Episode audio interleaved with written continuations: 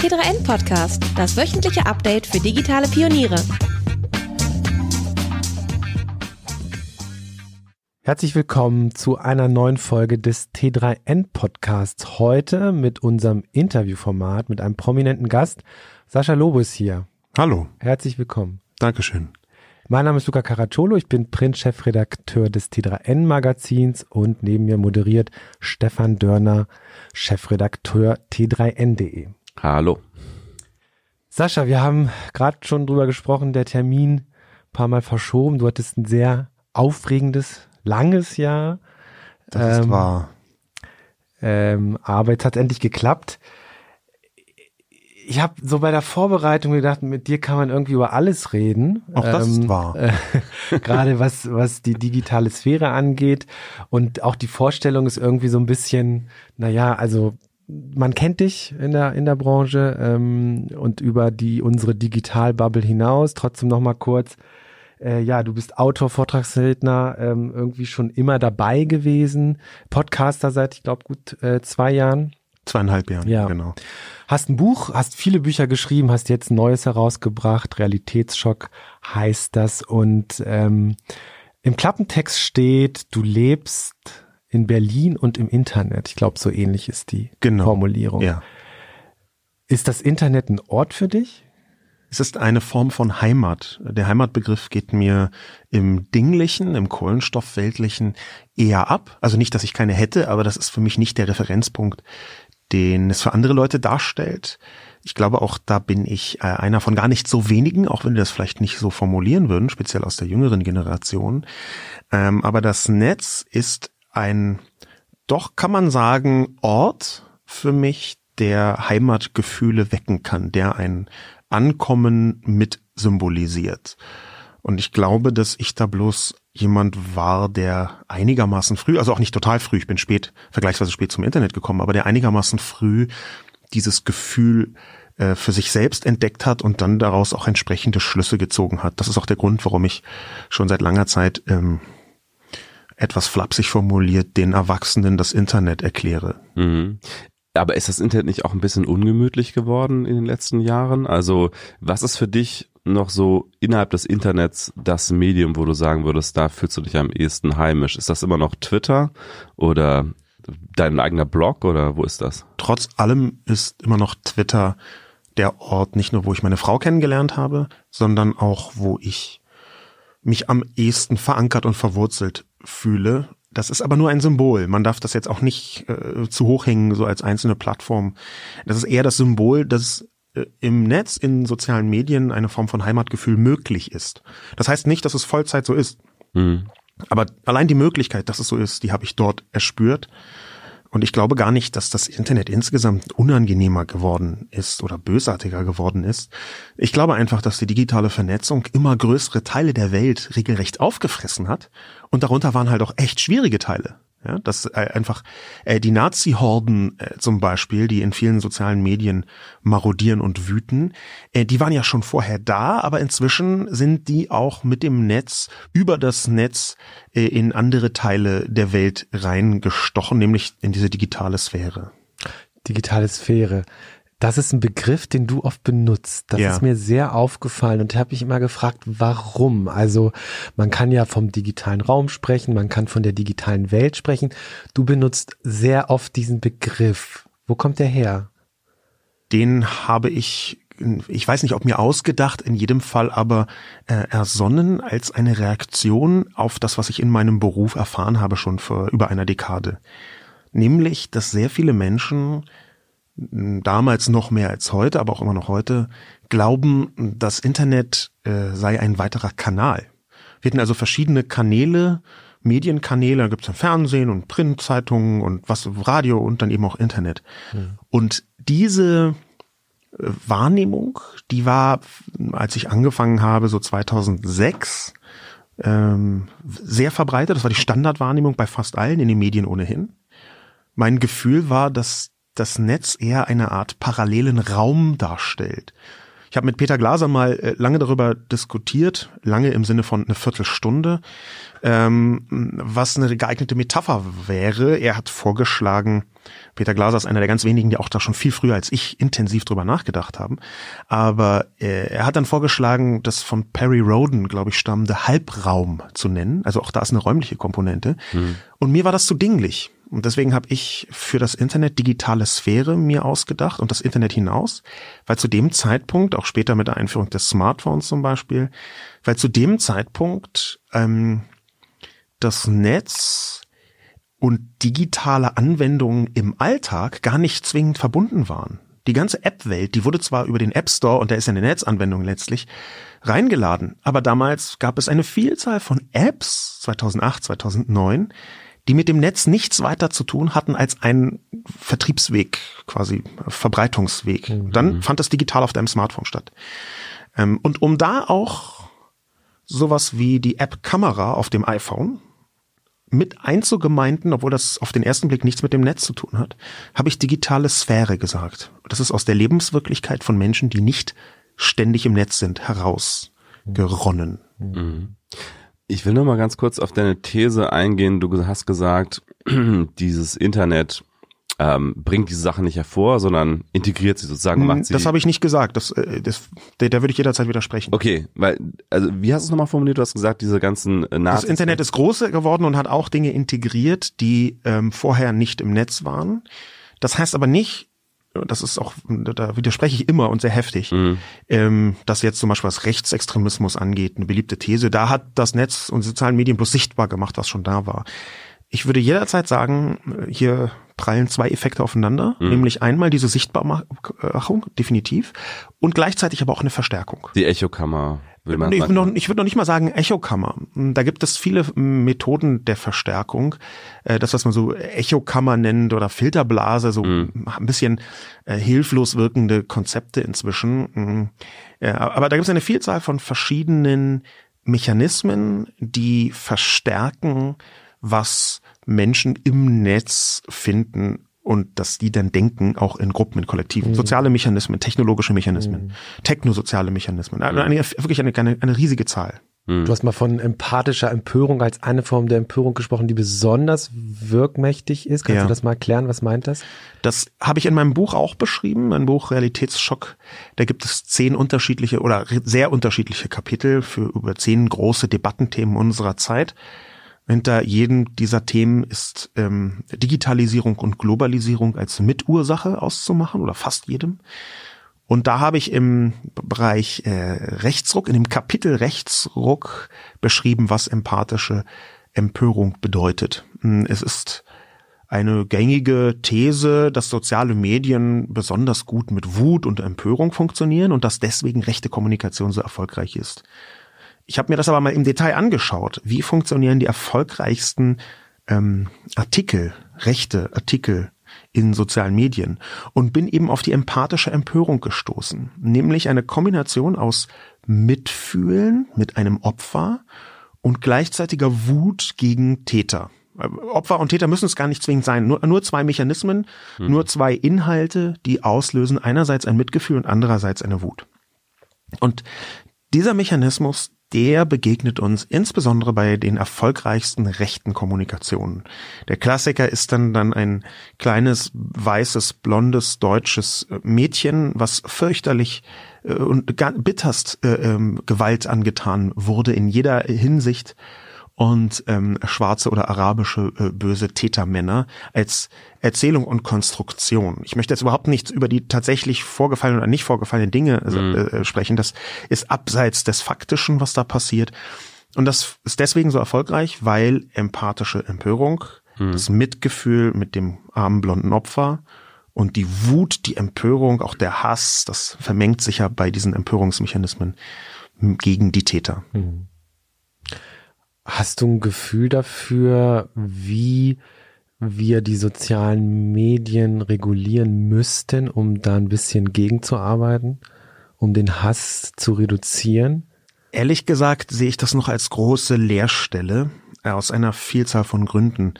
Der erste Grund ist, dass äh, es sich um Moving Targets handelt. Soziale Medien sind im Moment praktisch keinen Tag wie den anderen. Da gibt es immer neue Regeln, die intern angewendet werden, immer neue ähm, ähm, Algorithmen, auch weiterentwickelte Algorithmen. Es gibt ein Zitat vom Chefwissenschaftler von Facebook, von dem habe ich auf einer äh, Plattform namens äh, T3N gelesen im Dezember 2018, wo er sagt, ähm, Facebook wäre, Zitat, Dust without artificial intelligence.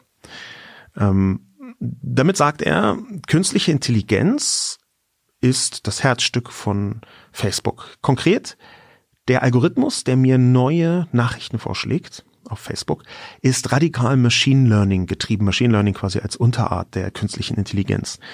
Und das wiederum bedeutet nicht nur, dass wir seit 2014 wissen, dass Facebook über 100.000 Faktoren für die Berechnung dieses Newsfeeds äh, zur Hilfe äh, zieht, sondern auch, dass er sich ständig verändert. Und weil er sich ständig verändert, weil er sich Machine Learning Style weiterentwickelt, kann man nicht davon ausgehen, dass Facebook als Ziel so leicht greifbar ist, wie wir uns das wünschen. Und das ist nur ein Aspekt. Ich sehe einfach noch nicht, wie man Plattformen insgesamt richtig regulieren kann. Und bei so einem delikaten Bereich wie Meinungsfreiheit wird das umso schwieriger. Faktisch sehe ich aber eine ganze Reihe von Dingen, die komplett schief laufen. Wir müssen dringend rausfinden, wie man Plattformen regulieren kann, ökonomisch wie inhaltlich. Das wissen wir noch nicht. Alle bisherigen Versuche, wie das bizarre Leistungsschutzrecht, waren einfach entweder komplett irreal oder dysfunktional. Ähm, wir wissen noch nicht, wie wir Plattformen regulieren. Wir wissen noch nicht im Ansatz, wie soziale Medien auf Gesellschaften in der Tiefe wirken das ist untererforscht. Das muss man so drastisch sagen. Aber das geht so langsam los, habe ich das Gefühl. Es gibt immer mehr Internetinstitute an Universitäten und so weiter. Das geht so langsam los, aber dafür, dass wir faktisch feststellen können, dass im Jahr 2018 oder bis zum Jahr 2018 ähm, Facebook eine Mitverantwortung am Völkermord in Myanmar getragen hat. Das ist nicht von mir, sondern das beschreibe ich im Buch auch als eine Diagnose von UN-Inspektoren. Mhm. Ähm, da wäre es aus meiner Sicht nicht zu viel verlangt, wenn wir mehr als nur langsam anfangen, sondern wenn wir schon sehr viel mehr wüssten. Ja. Du hast bei Maybild Illner äh, etwas gesagt, was dann in der Folge gerade auch, ähm, ich sag mal, in diesem äh, Raum Rechtstwitter, wie man inzwischen manchmal nennt, also die ähm, rechten und rechtsradikalen Kräfte mhm. auf Twitter ähm, sich sehr empört haben. Du hast gesagt, wir müssen Meinungsfreiheit regulieren. Und du hast da eigentlich Igor Levit äh, widersprochen in dem Moment, wenn ich mich richtig erinnere, ja. äh, der gesagt hat, äh, sowas in diese Richtung, Hass ist keine Meinung. Du hast gesagt, ja. doch, Hass ist auch eine Meinung. Das ist sehr lustig, dass du das mhm. ansprichst, mhm. weil ich immer mal überlegt habe, ob ich da einen Artikel schreibe. Mache ich wahrscheinlich auch, aber irgendwann mhm. später. Ähm, die Problematik ist, dass ich bei Maybrit Illner in der Tat einer bekannten linken Meinung mhm. einfach widersprechen wollte, nämlich zu sagen, hey, wir haben totale Meinungsfreiheit, aber Hass ist keine Meinung. Mhm. Ich halte das für unredlich. Ja. Ich halte es für wichtig, in diesem Kontext redlich zu sein. Und diese Redlichkeit drückt sich auch dadurch aus, dass man ehrlich, so ehrlich ist zu sagen, es gibt Meinungen, die wollen wir in einer liberalen Demokratie nicht nach vorne setzen. Ja, also dass die sollen in, im Diskurs nicht stattfinden. Das ist ja etwas anderes, als diese Meinung zu verbieten übrigens.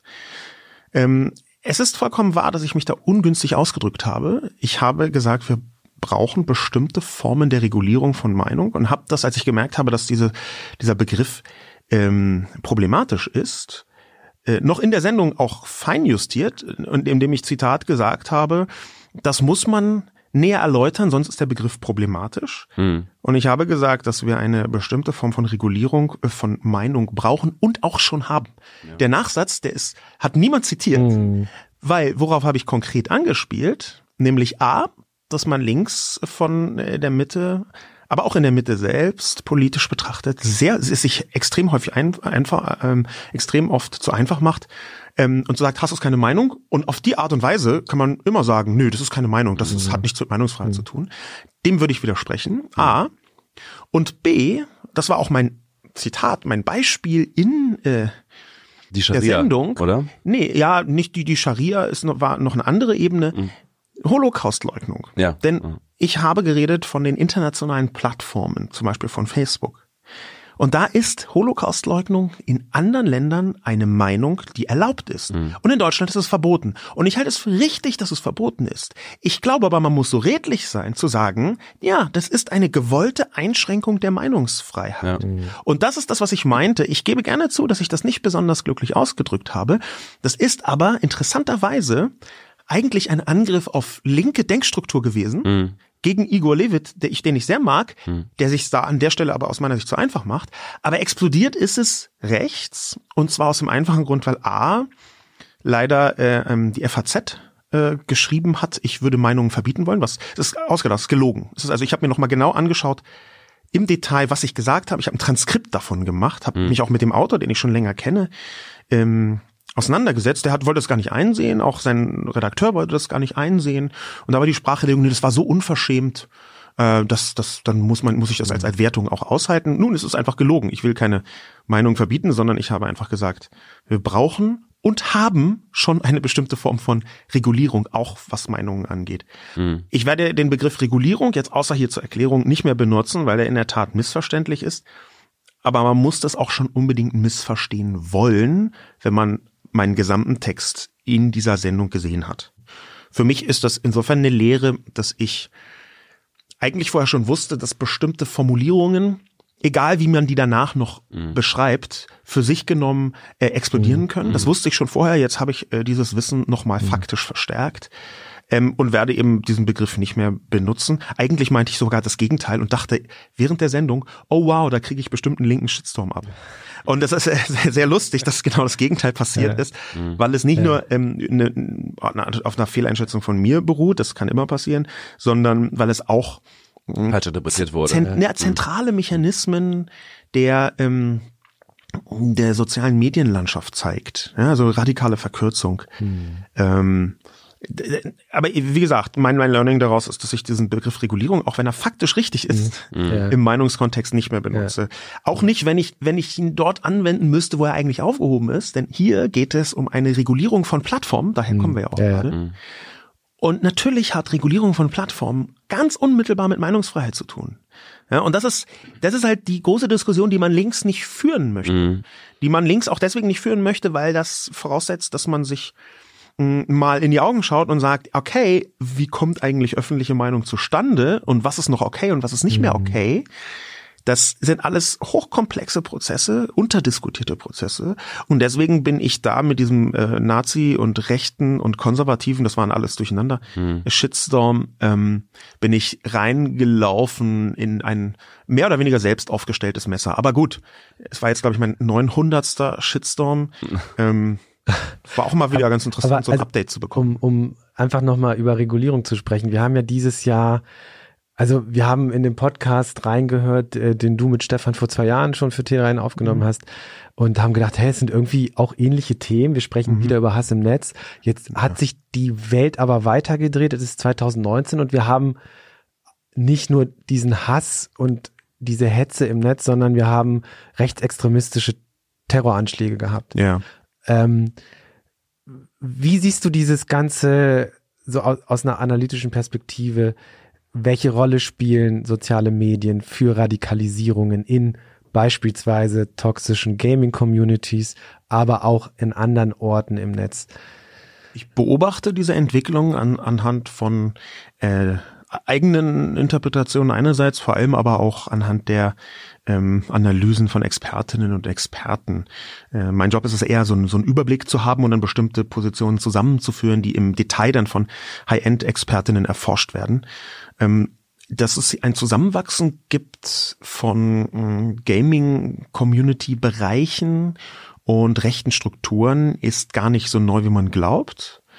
Wir Gab's haben bei 4chan schon vor vielen, vielen Jahren. auch 4chan äh, ist jetzt, glaube ich, nicht das zentrale Beispiel. Äh, Gamergate, ist Gamergate, größer. ja. Mhm. Äh, das, das kann man zwar nicht 100% voneinander trennen, aber aus Gamergate, das beschreibe ich im Buch auch, was das ist, ähm, anhand des, des äh, Buchs von Zoe Quinn, einer Spieleentwicklerin, die darüber geschrieben hat, weil es sie wirklich fast vernichtet äh, hätte. Das bezog sich direkt auf sie. Sie war diejenige, deren Ex-Freund Gamergate ausgelöst hat, äh, aus, aus schierem äh, ähm, Ex-Freundinnen-Hass, aus Frauenhass, würde ich sagen. Und Gamergate gilt als eine der Quellen für die Alt-Right, die wiederum beigetragen haben im Netz, um Stimmung zu machen für Donald Trump und die da auch sehr erfolgreich waren. Das heißt, aus dieser Spiele-Ursuppe von jungen, ähm, rechten, misogynen Männern, die Gamer- Gamergate zentral ausmachen, aus dieser Suppe ähm, ist die Wahl 2016 von Trump mit beeinflusst worden. Und das sind alles Zusammenhänge, die, wie gesagt, Expertinnen schon hergestellt haben, die ich beobachtet und auch im Buch beschrieben habe. Ganz kurz dazwischen. Ich finde es auch sehr interessant, Gamergate. Ich finde es krass, wie unterbeleuchtet Gamergate in Deutschland zum Beispiel ist. Das hängt damit zusammen, dass Deutschland sowieso einen blinden Fleck auf Gaming-Kultur liegen Mhm. hat. Und zwar schon sehr lange. Das ist erst in den letzten Jahren so ein bisschen aufgebrochen worden und auch dann eher so äh, regional mit irgendeinem Medienboard, was dann mal jetzt in Berlin-Brandenburg ein bisschen Gaming-Grab gemacht hat. Das ist ja schon ein paar Jahre so, aber dass das so ins Herz der Popkultur ähm, gestoßen ist, das ist in Deutschland, würde ich sagen, sogar heute noch nicht so. Wenn man die gesamte Bevölkerung betrachtet. Unterhalb, unterhalb eines bestimmten Alters, vollkommen eindeutig. Hm. Ähm, ich habe, ich kann mich erinnern, dass ich in meinem ersten größeren Buch, wir nennen es Arbeit, von 2006 geschrieben habe, Jetzt hat sich die Gaming-Kultur endgültig durchgesetzt. In 2005 war das erste Mal, wo weltweit der Umsatz von der Spieleindustrie größer war als von Hollywood. Das war 2005. Und dann dachte man, okay, äh, jetzt ist der Drops gelutscht, jetzt ist ja klar, irgendwie Gaming äh, ist größer als Film. Und faktisch war es natürlich überhaupt nicht so. Also für Menschen, die heute unter 30 oder 35 sind, ja. Du kannst aber zwischen 40 und 50 sein und von den zehn wichtigsten Gaming-Titeln, die dieses Jahr auf den Markt gekommen sind oder in den letzten fünf Jahren oder in den letzten zehn Jahren auf den Markt gekommen sind, null kennen und trotzdem behaupten, dass du ein Wahnsinns Allgemeinwissen hast. Ja, also das sind so Mechanismen, ähm, da merkt man, das ist in Deutschland noch nicht angekommen und deswegen glaube ich, dass auch ähm, diese Gaming-Zirkel, die, das sind ja auf keinen Fall alle, das muss man immer deutlich sagen, diese Gaming-Zirkel, die eine Rechtslastigkeit haben, dass die auch unterbeobachtet sind. Ah, seht ihr überhaupt noch was? Wartet mal kurz, ich mach das Licht an. Gerade jetzt, wo es schnell dunkel wird, ist ja ein schönes Licht was richtig wertvolles. Und wenn es dann auch noch kabellos ist, umso besser. So wie das Cableless Light von Nimbus. So sitzt ihr nie im Dunkeln, ob bei Stromausfall, in einer dunklen Ecke im Coworking oder draußen an eurem Lieblingsplatz. Licht to go, überall, wann und wo ihr wollt. Die Roxanne Legera beispielsweise ist eine portable Tisch- oder Stehleuchte im richtig edlen Design, wiegt gerade mal so viel wie eine Sektflasche, ist gleichzeitig eine Powerbank und macht bis zu einer Woche Licht. Ohne Kabelsalat, ohne Stolperfallen. Mehr Infos zur Nimbus Produktreihe unter cabeless-light.com. Nimbus, let the light follow you. Wir haben vergessen, den Gegenstand Ja, abzufragen. genau. Wir, wir machen das jetzt ganz spontan. Machen spontan. Du hast Ja. unsere Gäste nehmen einen physischen persönlichen Gegenstand mit, der nichts hoffentlich mit dem Netz oder Vernetzung oder Smartphones aber doch zu tun hat. unbedingt. Das konnte ich niemandem äh, zumuten, hier etwas digital Fairness mitzubringen. Ich habe aber trotzdem, glaube ich, etwas sehr Schönes mitgebracht. Ähm, es handelt sich nämlich um das allererste Smartphone ähm, überhaupt, nämlich das äh, erste iPhone. Das, aller Das ist mein mein allererstes iPhone, also die erste Generation. Also das war noch ohne 3G. Das war ein Edge-Smartphone. Mhm. Ja, das wurde nachher auch das iPhone 2G genannt, ist aber erst danach gekommen. Es war erst nur das iPhone. Mhm. Das habe ich aufgehoben. Ähm, und ich habe es deswegen mitgebracht, weil die Geschichte dahinter natürlich eine Geschichte der Welt ist. Also das Smartphone hat des 21. Jahrhunderts. ja, das Smartphone hat, ähm, obwohl die digitale Vernetzung ja dazugehört, aber hat das Smartphone für sich als Kristallisationspunkt des digitalen Kapitalismus die Welt mehr verändert als das, was man früher unter Internet verstanden hat. Also ich würde sogar mich zur Behauptung hinreißen lassen, dass überhaupt erst mit dem Smartphone das Internet seine Wirkmacht erreicht hat. Dass also dieses Gerät, was ich hier habe, die Speerspitze der digitalen Transformation war und noch immer ist. Gerade auch wenn man es global betrachtet. Also große Teile der Welt haben ja diese PC-Ära gar nicht mitgemacht. Ähm, spielt da keine große Rolle. Global ohnehin, aber unter Digitalisierung versteht man ja ähm, immer das, was noch nicht ist. Trotzdem gibt es einzelne An Ankerpunkte in der Geschichte und da ist der ähm, 9. Januar 2017 Ja, 2007 Sieben wahrscheinlich. Äh, 2007, Verzeihung, ja. Schon. Das Der ist 9. die Januar iPhone-Vorstellung. 2007, die iPhone-Vorstellung, ist das ikonische Datum. Ich glaube, dann im November 2007 wurde das dann auch in Europa Lustigerweise vorgestellt. konnte das ja noch kaum was, ne? Also App Store war noch nicht freigeschaltet ganz am Anfang. Das Ja, aber es war schon so der Durchbruch für auch Ja, für ja, ja klar, aber ich glaube, man hat noch gar Mhm. nicht so gemerkt, okay, krass, das ist ganz Doch, groß. Ich ehrlich Hatte- gesagt, ich habe das, also ich meine, möchte jetzt nicht mit meinen frühen Taten rühmen und kann sofort im Ausgleich auch drei frühe groteske Fehleinschätzungen oder Falscheinschätzungen von mir Gerne gleich noch, dagegen ja. gegenkontern. Aber ich hatte dieses Ding in der Hand. Ähm, äh, am ersten Tag, wo es in Europa verkäuflich war, Mhm. habe ich das Ding in die Hand genommen bekommen und habe sofort gemerkt, okay, hier findet eine Zeitenwende statt in meiner Hand. Habe mir deswegen sofort noch eins gekauft. Ich hatte zwei äh, iPhones, äh, weil ich dachte, nee, das, das, das, ich muss das, das ist, äh, das geht nicht anders. Hattest du vorher ein Blackberry oder sowas? Es gab ja Telefone. Beinahe mitgebracht hätte äh, ich, habe ich aber nicht gemacht, weil ich dachte nur ein Gegenstand. A, mein äh, iPod, den ich hatte, auch relativ früh gekauft, 2001 nämlich, äh, und davor mein Palm 5. Ah ja. Ich hatte so, so ein Organizer aus den 90ern noch, äh, so ein kleines silbernes, cooles Ding, so ein Palm 5. Und davor hatte ich noch einen anderen Palm und ich hatte auch mal ein Psion und davor hatte ich irgendwie so ein No-Name-Gerät, erinnere ich mich nicht mal, wo ich meine Adressen eingetragen habe und dann ist es runtergefallen, alle waren gelöscht. Also der Klassiker der 90er, wo man gemerkt hat, okay, Digitalisierung war so lange eine Art äh, Sackgasse, wie nicht die digitale Vernetzung dazu kam. Ja? Also ist ein bisschen übertrieben, aber nur wenig übertrieben. Es gab ja schon Telefone, die man Smartphone vor dem iPhone genannt hat, aber so richtig. Auch so eins hatte ich, Ja. äh, so, so ein Nokia Communicator, hatte ich ein paar Tage ausgeliehen und habe dann gedacht, was für ein Schrott. Ähm, ich hatte so ein, so ein Siemens-Teil, mit dem ich lustigerweise mit über GPRS, hieß das damals, schon Anfang des Jahrtausends, ich glaube 2003 oder 2004, Mhm. ins Netz gehen konnte ähm, und das auch getan habe, so in, in komischen Foren rumgelungert, äh, in der U-Bahn via E+, weil die damals über GPRS ist, musst du keine eigene da, egal. Ähm, der, der Hauptpunkt ist schon, ähm, das Smartphone, deswegen habe ich es mitgebracht, ist für mich viel mehr als ein Gerät, sondern es ist ernsthaft der Kristallisationspunkt äh, der digitalen Wende dieses Planeten. Ja, es hat, es war auf jeden Fall auch für mich gefühlt dieser Punkt, in dem das Internet eben einfach immer da war. Also vorher war das, also schon mit der Flatrate war das der Unterschied zwischen ich wähle mich ins Internet ein, ich surfe im Internet Ja. zu, es ist einfach da, wenn ich zu Hause bin, aber in dem Moment war es im Leben integriert. Es Absolut. war einfach immer in der Hosentasche. Genau, das ja. war so 1999 ungefähr, glaube ich, Boris Becker. Ich bin drin, bin ich schon drin, ich bin drin. Dieses Gefühl, du gehst ins Internet rein und das Smartphone war das Symbol dafür, dass das Internet immer da ist und zu dir kommt. Ja? Ich habe das irgendwie, glaube ich, mal beschrieben mit dem Zitat, ähm, das Smartphone hat irgendwie die Haltung äh, ähm, zerstört, das Internet gehe weg, wenn man den Laptop zuklappt. Ja, das Aber lustig, dass damals schon diese räumliche Metapher da war, ne? Ich gehe rein. Also so als die ist als, ganz, ja. die ist uralt. Der virtuelle Raum Reality, genau. ähm, ist, dass das immer ein Raum ist in der Vorstellung von Menschen, dass wir auch alle äh, Symbolbilder, die bis heute absurd benutzt werden. Übrigens, hier muss ich äh, T3N loben für die wohltuende Abwesenheit der komplett bescheuerten Symbolbilder, äh, Internetkriminalität, Hackertum, äh, dreidimensional irgendwelche komischen blau leuchtenden Netze oder so, ganz selten bei euch. Sehr ja, gut. wir versuchen es vermeiden. Ja. Genau, aber wo, überall woanders ist das natürlich in den Köpfen der Menschen die Metaphorik und man weiß auch warum. Ja, der, der, die Metapher des Raums funktioniert bei den Menschen am besten. Aber ist das nicht, also wenn wir wieder ein bisschen zurückkommen auf das, was wir vorher besprochen haben, Radikalisierung, ähm, das Netz als Raum, der irgendwie von außen dazugekommen ist, das glaube ich noch in, in der öffentlichen Wahrnehmung so ein bisschen das Bild vom Internet noch immer ist. Da ist so eine Sphäre, äh, die hat nichts unbedingt mit meinem Alltag zu tun. Da ist etwas, was irgendwann dazu kam, mit dem Smartphone spätestens äh, 24 Stunden am Tag. Äh, diese Interpretation, das ist nicht, das ist vielleicht schädlich für uns, für unsere Gesellschaft.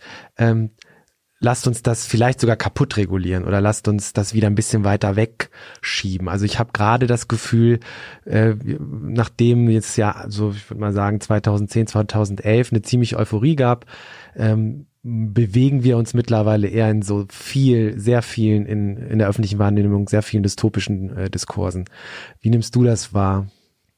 Ich habe fast alle äh, Zielrichtungen davon mitgemacht, für mich selber auch. Das ist ja, wenn man es retrospektiv betrachtet, ähm, auch viel situativer, als man das gerne hätte. Ja, es ist einfach extrem schwer, zwei Schritte zurückzutreten und zu schauen, ist diese Debatte jetzt wirklich das Symbol für den Untergang des freien Internet oder nicht? Und selbst wenn man das tut, ist es halt immer noch die Frage, ob man das so deutlich sagt, weil in so einer Debatte mal so ein Gegengewicht herzustellen, da hilft es halt nicht, wenn man sagt, ja, ach, beim Leistungsschutzrecht denke ich schon, dass es nicht so gut geeignet ist und nicht so günstig, weil es ist kein Widerspruch. Da muss auf den Schlamm hauen, damit das irgendwie hörbar und wirk wirkungsmächtig wird. Es gibt aber da eine ganze Reihe von Antworten drauf, auch eine darunter, die ich jetzt T3N, sehr, schätze ich sehr, äh, habe ich euch auch schon, glaube ich, ein paar Mal einfach gesagt und geschrieben. Aber einen Kritikpunkt möchte ich äußern, das ist eher ein sphärischer Kritikpunkt. Sphäre. Es gibt eine gigantische Debatte, die in den Vereinigten Staaten in den letzten 15 Jahren häufiger, meistens juristisch, aber doch technologisch, juristisch geführt worden ist, die in Deutschland komplett nicht vorhanden ist. Und zwar die Debatte um Internet-Exzeptionalität. Äh, wenn man den Begriff googelt, dann kommt man auf zwei Artikel von mir und das war's. Sonst gibt es wirklich nichts Relevantes in diesem Bereich auf Deutsch. Im, im englischsprachigen Raum ist das sehr anders. Da gibt es namhafteste Juristinnen und Juristen, die sich dazu äußern. Und warum? Aus dem einfachen Grund, weil Internet-Exzeptionalität etwas ist, was bei der Betrachtung dieses Raumes Internet gesellschaftlich, juristisch, ökonomisch in jeder Hinsicht wirkt. Es bedeutet nichts anderes als, etwas vereinfacht gesagt, kann man die Regeln auf der dinglichen Welt genauso anwenden in der Internetwelt. Mhm. Ist das Internet also etwas ganz Besonderes und Eigenes, was eine völlig eigene Regulierung braucht? Oder ist es nur eine weitere Ausprägung von der Welt, die wir schon kennen? Das ist die Debatte von Internet-Exzeptionalität. Ähm, sie ist geführt worden an einem total spannenden Punkt. Ich zitiere jetzt mal Jonathan Zittrain, ein ähm, Jura-Tech-Professor in den Vereinigten Staaten. Zittrain hm, hat diese Internet-Exzeptionalitätsdebatte hm, nachvollzogen ähm, am Fall von Internet-Hunting. Nämlich äh, gab es, wenn ich mich richtig erinnere, 2004 eine Webseite, die eine gigantische Kontroverse ausgelöst hat. Da war einfach so ein ich glaube, texanischer Typ, der hat eine große Farm gemietet, ähm, hat jede Menge Tiere da abgelegt und hat dann Webcams verbunden mit fernsteuerbaren Gewehren und dann konntest du übers Internet gegen Geld Tiere abschießen. Finde ich gruselig, aber das Interessante ist, dass in den Vereinigten Staaten, wo ja eine andere Waffen- und Jägerkultur äh, herrscht, diejenigen, die am lautesten protestiert haben dagegen, die Jäger waren. Die nämlich gesagt haben, es ist völlig unmenschlicher Scheiß, man kann doch nicht übers Internet Tiere abschießen. Und das Interessante war, dass deren Argumentation genau diese Internet-Exzeptionalität äh, sehr plastisch macht. Wieso ist jemand, der vor Ort mit so einem Gewehr steht und schießt, jetzt besser als der das übers Internet mit der Maus macht? Da fängst du an, darüber zu reden, was ist denn das Internet in der Vermittlung? Du fängst an, darüber zu überreden, warum ist denn beim Jagen völlig okay, wenn du dein Gewehr auf ein Stativ stellst und wenn du eine Fernsteuerung hast, die manchmal mit Bluetooth funktioniert und die halt 30 Meter funktioniert, einfach damit du aus dem Hinterhalt irgendwie jemanden, so ein Tier erschießen kannst. Und wieso ist eine 30 Meter Fernsteuerung noch gut, aber eine Fernsteuerung übers Internet nicht? Das sind Diskussionen, die darauf hindeuten, wie groß und umfangreich das ist, nur nicht nur juristisch, sondern ähm, auch von der konkret wirksamen Regulierung im Nachgang zu dieser Debatte um diese Plattform, wo die texanischen Jäger völlig ausgeflippt sind, hat man in, glaube ich, sechs Bundesstaaten Internet-Hunting verboten und Internet-Phishing noch gleich mit, ja, was auch ganz schlimm. Und wenn du dann das durchdenkst, dann fängst du dich an zu fragen, ja, aber was ist denn das Wesen dieser Fernvermittlung? Senkt es tatsächlich die Hemmschwelle und ist damit irgendwie gefährlich? Oder ist es nicht sogar eigentlich viel gefährlicher, wenn du gar kein Problem damit hast, vor Ort irgendwas zu erschießen, mhm. als wenn du auf nur irgendwo draufklickst? Mhm. Und das sind Fragen, die halb juristisch, halb philosophisch sind wo man also unbedingt Anwälte fragen muss, aber sie auf keinen Fall mitdiskutieren lassen soll. Ich weiß, jetzt kriege ich wieder irgendwie einen Shitstorm von Anwälten. Aber es ist in der Tat so, dass es eigentlich eine Diskussion ist, die, obwohl sie mit juristischen Begriffen hantiert, ähm, viel eher philosophisch, netzphilosophisch, lebensweltlich geführt werden muss, als nur juristisch. Was ist denn deine Antwort darauf? Also ist das Internet eine, eine Sphäre, die eigene Regeln und nach eigenen Regeln funktioniert und braucht und juristisch anders angefasst werden muss oder nicht? Also ich habe das Gefühl, in Deutschland tendieren wir von der Rechtsprechung dazu, dass wir vieles nicht anpassen. Also wenn wir jetzt das Urheberrecht anschauen, das Internet ist eigentlich eine Kopiermaschine, Computer allgemein mhm. sind eine Kopiermaschine. Mhm. Ähm, das Urheberrecht funktioniert immer genauso im Grundsatz wie zu Zeiten, als man wirklich eine Maschine brauchte, um Dinge zu verlegen. Also Zugriff zumindest auf eine Maschine, die die Dinge druckt oder so. Also man behandelt den Facebook-Poster genauso streng wie den Verleger, wenn es um eine Urheberrechtsverletzung geht. Erstmal grundsätzlich, ob eine vorliegt. Strenger wäre jetzt meine Diagnose. okay. ähm, es gibt wenige Fragen, auf die die Antwort von mir ein so klares Jein ist. Es ist inzwischen sehr deutlich, dass sich weder die Internet-Exzeptionalisten noch die Internet-Non-Exzeptionalisten eins zu eins ähm, mit ihrer Haltung durchsetzen können. Und das ist einer der vielen Problemaspekte dieser Debatte, nämlich, dass wenn du dich in jedem einzelnen Bereich neu entscheidest, sind hier die lebensweltlichen, ding dinglichen Regeln oder genau nicht die dinglichen Regeln unterwegs, dann kommst du in Teufels Küche, weil du dann komplett inkonsistente Entscheidungen hast, die aber aus der Perspektive der jeweiligen Leute total nachvollziehbar sind. Verzeihung. Total nachvollziehbar sind. Ähm, das Recht zum Beispiel, auf das man sich bezieht, wenn man so Leistungsschutzrecht sagt für Presseverleger. Eine komplette eine Totgeburt, völlig absurder Quark, der da zusammengerührt worden ist, mit Lügen, ja, äh, bekannte Kategorie von äh, zuerst Stefan Niggemeier und dann Übermedien, äh, die Plattform, die er mitmacht, ähm, Lügen fürs Leistungsschutzrecht, eine regelrechte Serie, kann man googeln, findet man vielen spannenden Krempel. Also Lügenbegründungen, äh, Absurditätsbegründungen, eine ganze Konstruktion, die nur funktioniert, wenn du gleichzeitig, ich gehe jetzt in die Fachsituation, noch ein Must-Carry-Recht für bestimmte Teile der Publizistik mit abbildest, was wiederum extrem problematisch wäre. Aber diese ganze Konstruktion hört sich für die Leute, und ich habe mit denen diskutiert, die das, die, die, die Väter, Mütter, Großeltern dieses Gesetzes, das hört sich nur dann logisch an, wenn du dir immer genau aussuchst, wo gelten die dinglichen Regeln und wo gerade nicht. Mhm. Und das zeigt, die meisten Probleme, auch das Regulierungsproblem von Plattformen, basieren darauf, dass wir nie gesagt haben, wie ist denn das Verhältnis zwischen dinglicher Welt und nicht dinglicher Welt? Hm. Was ist da eine Grundbeziehung? Gibt es gar keine Grundbeziehung? Hm. Gibt es eine in Details? Gibt es eine, die nur sich auf die Werte bezieht? Dann müsste man noch mal ganz kurz sagen, was sind denn die Werte? Ja, auch das ist das ist sehr schwierig. Und ich glaube, dass viel von diesem Symptomgehuber, was wir im Moment machen, darauf basiert, dass man diese vielen Diskussionen nie geführt hat. Ungeführte Diskussionen. Neue Artikelserie bei T3N. Also ich habe mich mal äh, auf der Republika im Vortrag mit dieser Frage beschäftigt, weil ich eine Zeit lang sehr äh, sehr stark diese ganze Virtual Reality Branche äh, beobachtet mhm. habe und da ähm, also was ist sozusagen das Gegenteil von virtuell und dann kommt meistens eben als Antwort, was ist das Gegenteil von Physisch, virtuell? sagen die meisten die wahrscheinlich. ja, oder? die meisten sagen halt ja, ich weiß, worauf du hinaus, ja, ja. ich weiß, worauf du hinaus möchtest, nämlich auf diese Wikipedia-Definition von Virtualität, ja, ähm, die ich manchmal für so ein bisschen schwierig halte, wenn man Worte, so wie sie ganz ursprünglich gemeint waren, betrachtet mhm. und nicht, wie sie inzwischen in dem öffentlichen Diskurs verwendet werden von den allermeisten. Mhm. Das ist dann ein bisschen so sprachpuristisch. Ähm, und natürlich ist ähm, Virtualität eigentlich die Abbildung eines dinglichen Gegenstands in der Nichtdinglichkeit. Ja, also wenn du es direkt übertragen wollen würdest, da hat so Skeuomorphismus-Anklänge, die da mitschwingen. Mhm. Aber es wird nicht so benutzt. Benutzt wird das aus meiner Sicht in den meisten Fällen wirklich als Gegenstück zu physisch.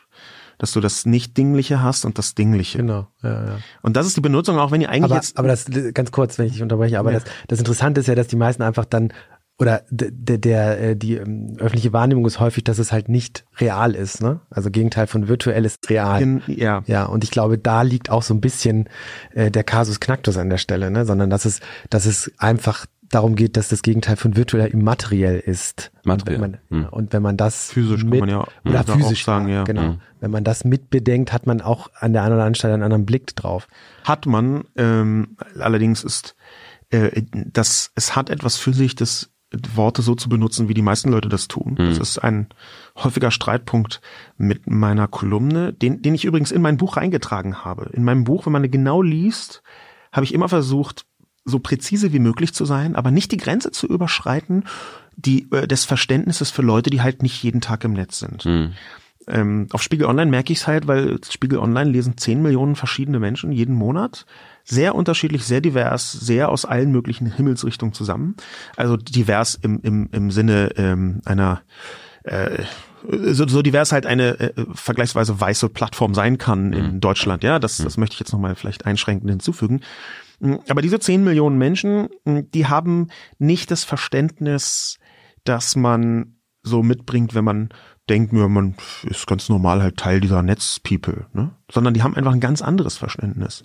Und dazu gehört, dass du bestimmte Begriffe so benutzt, wie sie alle verstehen. Auch auf die Gefahr hin, dass dann irgendwelche tech-juristischen Besserwisser um die Ecke kommen und sagen, "Ah, aber wenn man das ganz genau nimmt, dann liegt hier keine, und so, also das ist dann ein bisschen, ein bisschen schwierig. Ich war jetzt kein Angriff gegen Nee. dich oder so, sondern Nee, aber also ich finde die Perspektive interessant, weil man dann ein bisschen davon wegkommt, äh, die Wirkungskraft auch von virtuellem oder vom virtuellen Raum zu unterschätzen. Ne? hm, das glaube ich nicht. Inwiefern?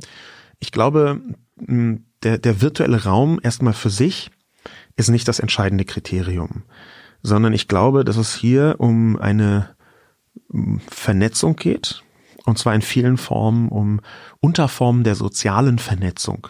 Also der Abbildung menschlicher Beziehungen im Digitalen. Das ist das eigentlich Wirksame. Und äh, für diese These spricht, dass die größten und wirkmächtigsten digitalen Strukturen entweder ein soziales, digital-soziales Fundament haben. Hier wäre zum Beispiel Google zu nennen, die angefangen haben damit, sich anzuschauen, ja, wie verbinden Menschen denn untereinander Inhalte? Ja, wo setzt denn ein Mensch aktiv einen Link? Die Zahl der Verlinkungen war ja die, das Fundament von Google. Ähm, da ist also ein sozial, eine, eine soziale Komponente mit drin, die menschliches Verhalten abbildet. Und die haben das dann übertragen auf neue Verhaltensweisen von Menschen. Was googelt denn jemand, wenn er was wissen möchte? Ist also extrem user-centric gewesen und damit da völlig neu. Oder eben ganz offen digital-soziale Anwendungen wie Facebook. Und wenn ich mir das anschaue, wie die wichtigsten und größten Plattformen des 21. Jahrhunderts als Basis digital abgebildete menschliche Verhaltensweisen haben, dann ist das für mich der eigentlich wirkmächtige Kern und nicht die Virtualität selbst. Ja, und das zu unterscheiden ist, glaube ich, wichtig. Dass die meisten Leute, denen könntest du auch ein Foto zeigen, wie das Internet gerade jemanden erdrückt, umschlägt, oder die würden trotzdem immer nicht sagen, nee, das, das Ding, das äh, äh, Digitale ist doch egal, das hat keine Wirkung. Ja, das, die, die, die Leute muss man nicht überzeugen. Das, das ist, das ist, glaube ich, auch verlorener Hopfenmühe, oder wie das heißt. Schön, dass ihr dran seid. Wäre es nicht auch schön, wenn die Leute auf eurer Webseite auch dranbleiben würden? Ein Verkäufer kennt seine Kunden und weiß, wie er sie glücklich machen kann. Nicht nur im Laden, auch ihr als Online-Marketeers steht vor genau dieser Aufgabe. Potenzielle Leads zum Beispiel erreicht ihr in Realtime mit individuellen Botschaften und Inhalten, bevor sie den Conversion Funnel verlassen. Regelmäßige Performance-AB-Testings oder mehrere Variationen, von denen die beste dem entsprechenden User-Segment angezeigt wird. Chameleons Testing- und Personalisierungstool setzt dazu künstliche Intelligenz ein und ist über alle Branchen im B2C und B2B-Bereich erfolgreich. Auf chameleon.com erfährst du mehr und mit dem Code T3N-Chameleon bekommt ihr auf die One-Hour-Session auch noch Rabatt. Und jetzt geht's weiter. Ich würde mal gern auf deine Person zu sprechen kommen. Das ist ähm, eins meiner Lieblingsthemen. Ja. Ich gehöre zu den weltweit sehr wenigen Sascha Lobo-Experten. Ähm, du, äh, lass mal als Ausgangspunkt nehmen. Ich habe ein, du hast so ein kurzes Interview im Zeitmagazin gehabt vor ein paar Wochen, glaube ich. Wochen, okay. Ja, richtig. Ähm, und da hast du was gesagt, jetzt muss ich kurz, da ist das Zitat. Ich, ich zitiere dich mal. Viele Elemente, die man in einer klassischen Medienlandschaft als Selbstinszenierung betrachtet, wirken im Netz eigentlich als Schutzvorrichtung, zumindest anfangs. Ähm, dann habe ich einen Satz, glaube ich, weggelassen oder umformuliert, dann geht's weiter. Bezü äh, bezüglich deiner Frisur. Der Irokesenschnitt erschafft eine plakative Figur, von der ich mich distanzieren kann, wenn sie attackiert wird. Ich kann immer denken, die greifen nicht mich an, sondern das Symbol, dass ich im Internet bin. So, Zitat Ende. Ähm, du bist ja jetzt hier auch bei uns ziemlich locker gekleidet, also du bist jetzt nicht die Figur, die du beispielsweise im Fernsehen bist oder wenn du Vorträge hältst. Ja, das ist die. Frage. Ne? Ja, also, das wäre eine Frage. Ja, genau. Die, Fra- also ich frage mich, ähm, wie gut kannst du das denn oder dich ähm, diese Distanz herstellen zu dieser öffentlichen Figur Sascha Lobo? Geht das so einfach? Also auch diese Figur, die du vielleicht erschaffen hast, um sowas auch von dir wegzuhalten, Shitstorms oder was sonst so im Netz auf dich einprasselt? Es ist mir wichtig zu betonen, dass es hier um eine psychosoziale Figur geht, die ich mir selber geschaffen habe. Ich bin keine Kunstfigur. Ich bin das, der da im Fernsehen oder im Netz selbst stattfindet. Da mache ich keine Show im Sinne von, dass ich so irgendwas darstelle, was ich nicht bin, sondern ich bin diese Person.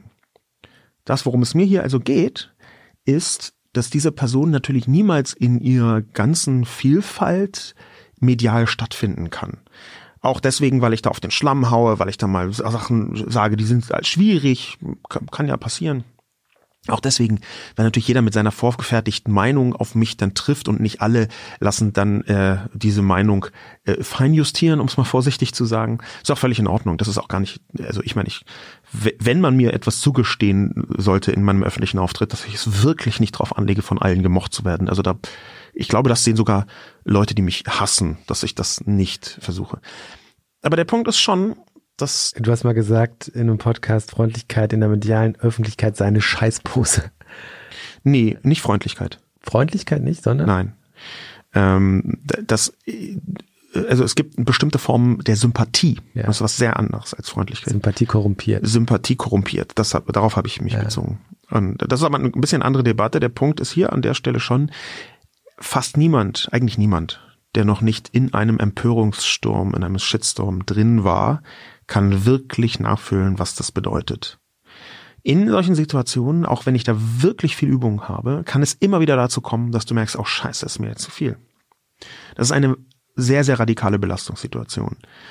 Ähm, ich weiß das, weil ich schon mit sehr vielen Menschen geredet habe, äh, die so einen Shitstorm haben. Ich habe da äh, inoffiziell auch schon mit ganz vielen Leuten, die da mittendrin war, so ein bisschen psychologisch versucht, Hilfestellung zu leisten. Das passiert halt regelmäßig. Ich schreibe die inzwischen auch aktiv an, hm. weil dir kann in dem Moment niemand raten. Die allermeisten Menschen kennen niemanden, der schon mal einen Shitstorm. Das heißt, du schreibst die an und ja. sagst, brauchst Unterstützung. Genau. Oder? Ja, okay. Ja.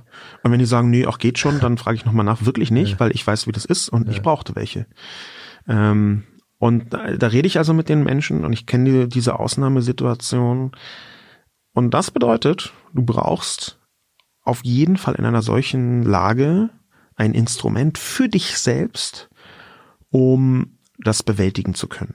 Und dieses Instrument, das meinte ich mit dem Symbol.